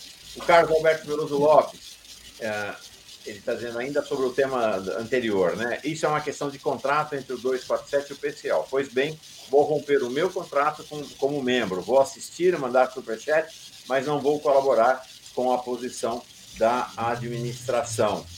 É, aqui, e ainda Jussara Carneiro. Uma amiga minha foi admitida em empresa multinacional de TI. Foi demitida por justa causa, qualquer preconceito. É, o RH periodicamente promove palestras sobre racismo, religiões, gênero, etc. Empresas pode educar. E o Danilo Souza dizendo: estou assustado com 247, infelizmente. Esse debate, esses debates todos vão continuar aqui na Pós TV 247 sempre cotidianamente. Fernanda, encerra esse nosso Defissas de hoje. É, gente, queria agradecer muito a TV 247 mais uma vez, né, pelo espaço que tem dado para nossas pautas. Agradecer demais a presença da Súria aqui com a gente, uma pessoa muito generosa, muito lutadora. E a todo mundo que está aqui nos acompanhando, a presença do querido Mauro, do Tiago, que são fundamentais. E queria só assim, rapidinho, que a Suri falasse brevemente, que a gente tem que encerrar mesmo, Suri, só falar do seu filme, só para o pessoal poder procurar, porque tem um filme sobre a Suri que está no YouTube que é bem interessante. Como chama, Suri? É a Aurora de Suri, é isso? Isso, obrigada, Fernanda. Está disponível no YouTube, estreou no dia 3 de dezembro de 2021, filme Aurora, é, Vida e Luta de Valéria Suri.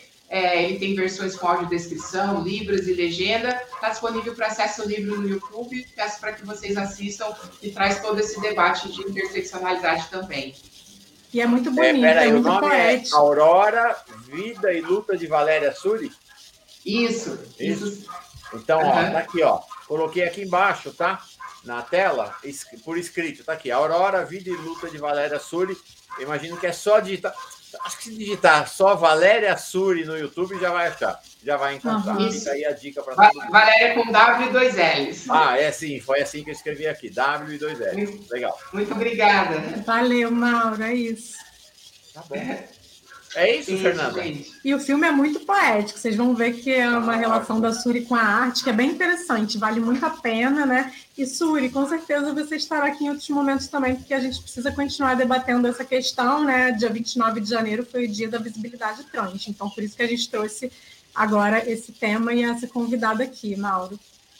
Defistas em luta, desculpa pelo horário mais apertado hoje, meia hora Imagina. só de programa em geral, é 50 minutos que a gente faz mas realmente ah, o dia, a gente está. É um incêndio atrás do outro, né, no país. Então a gente vai dando é. conta de sustentar todas as fogueiras aqui, ou de apagar todas as fogueiras. Não, de sustentar as fogueiras da luta é, uhum. em várias dimensões. É, Tiago, querido, te adoro, homem. Você é grande uhum. figura. Gosto muito de você. Valéria Suri. É, não, o Tiago é assim, gente, não precisa falar uma palavra. E todo mundo vê que ele é mó gente boa e simpática. É impressionante isso. Não é? Para quem vê. Para quem não vê, eu digo, garanto que ele projeta uma imagem de muita simpatia, empatia. Muito legal. Tiago é uma grande figura. Valéria, adorei tua presença aqui. Fernanda, nossa âncora do Defistas em Luta. É sempre bom a gente estar junto. Voltamos amanhã aqui no Giro das 11, pela Pós TV 247. Paz e bem, gente. Beijo. Beijo, gente. Tchau, tchau. Beijo. Tchau, Suri. Tchau.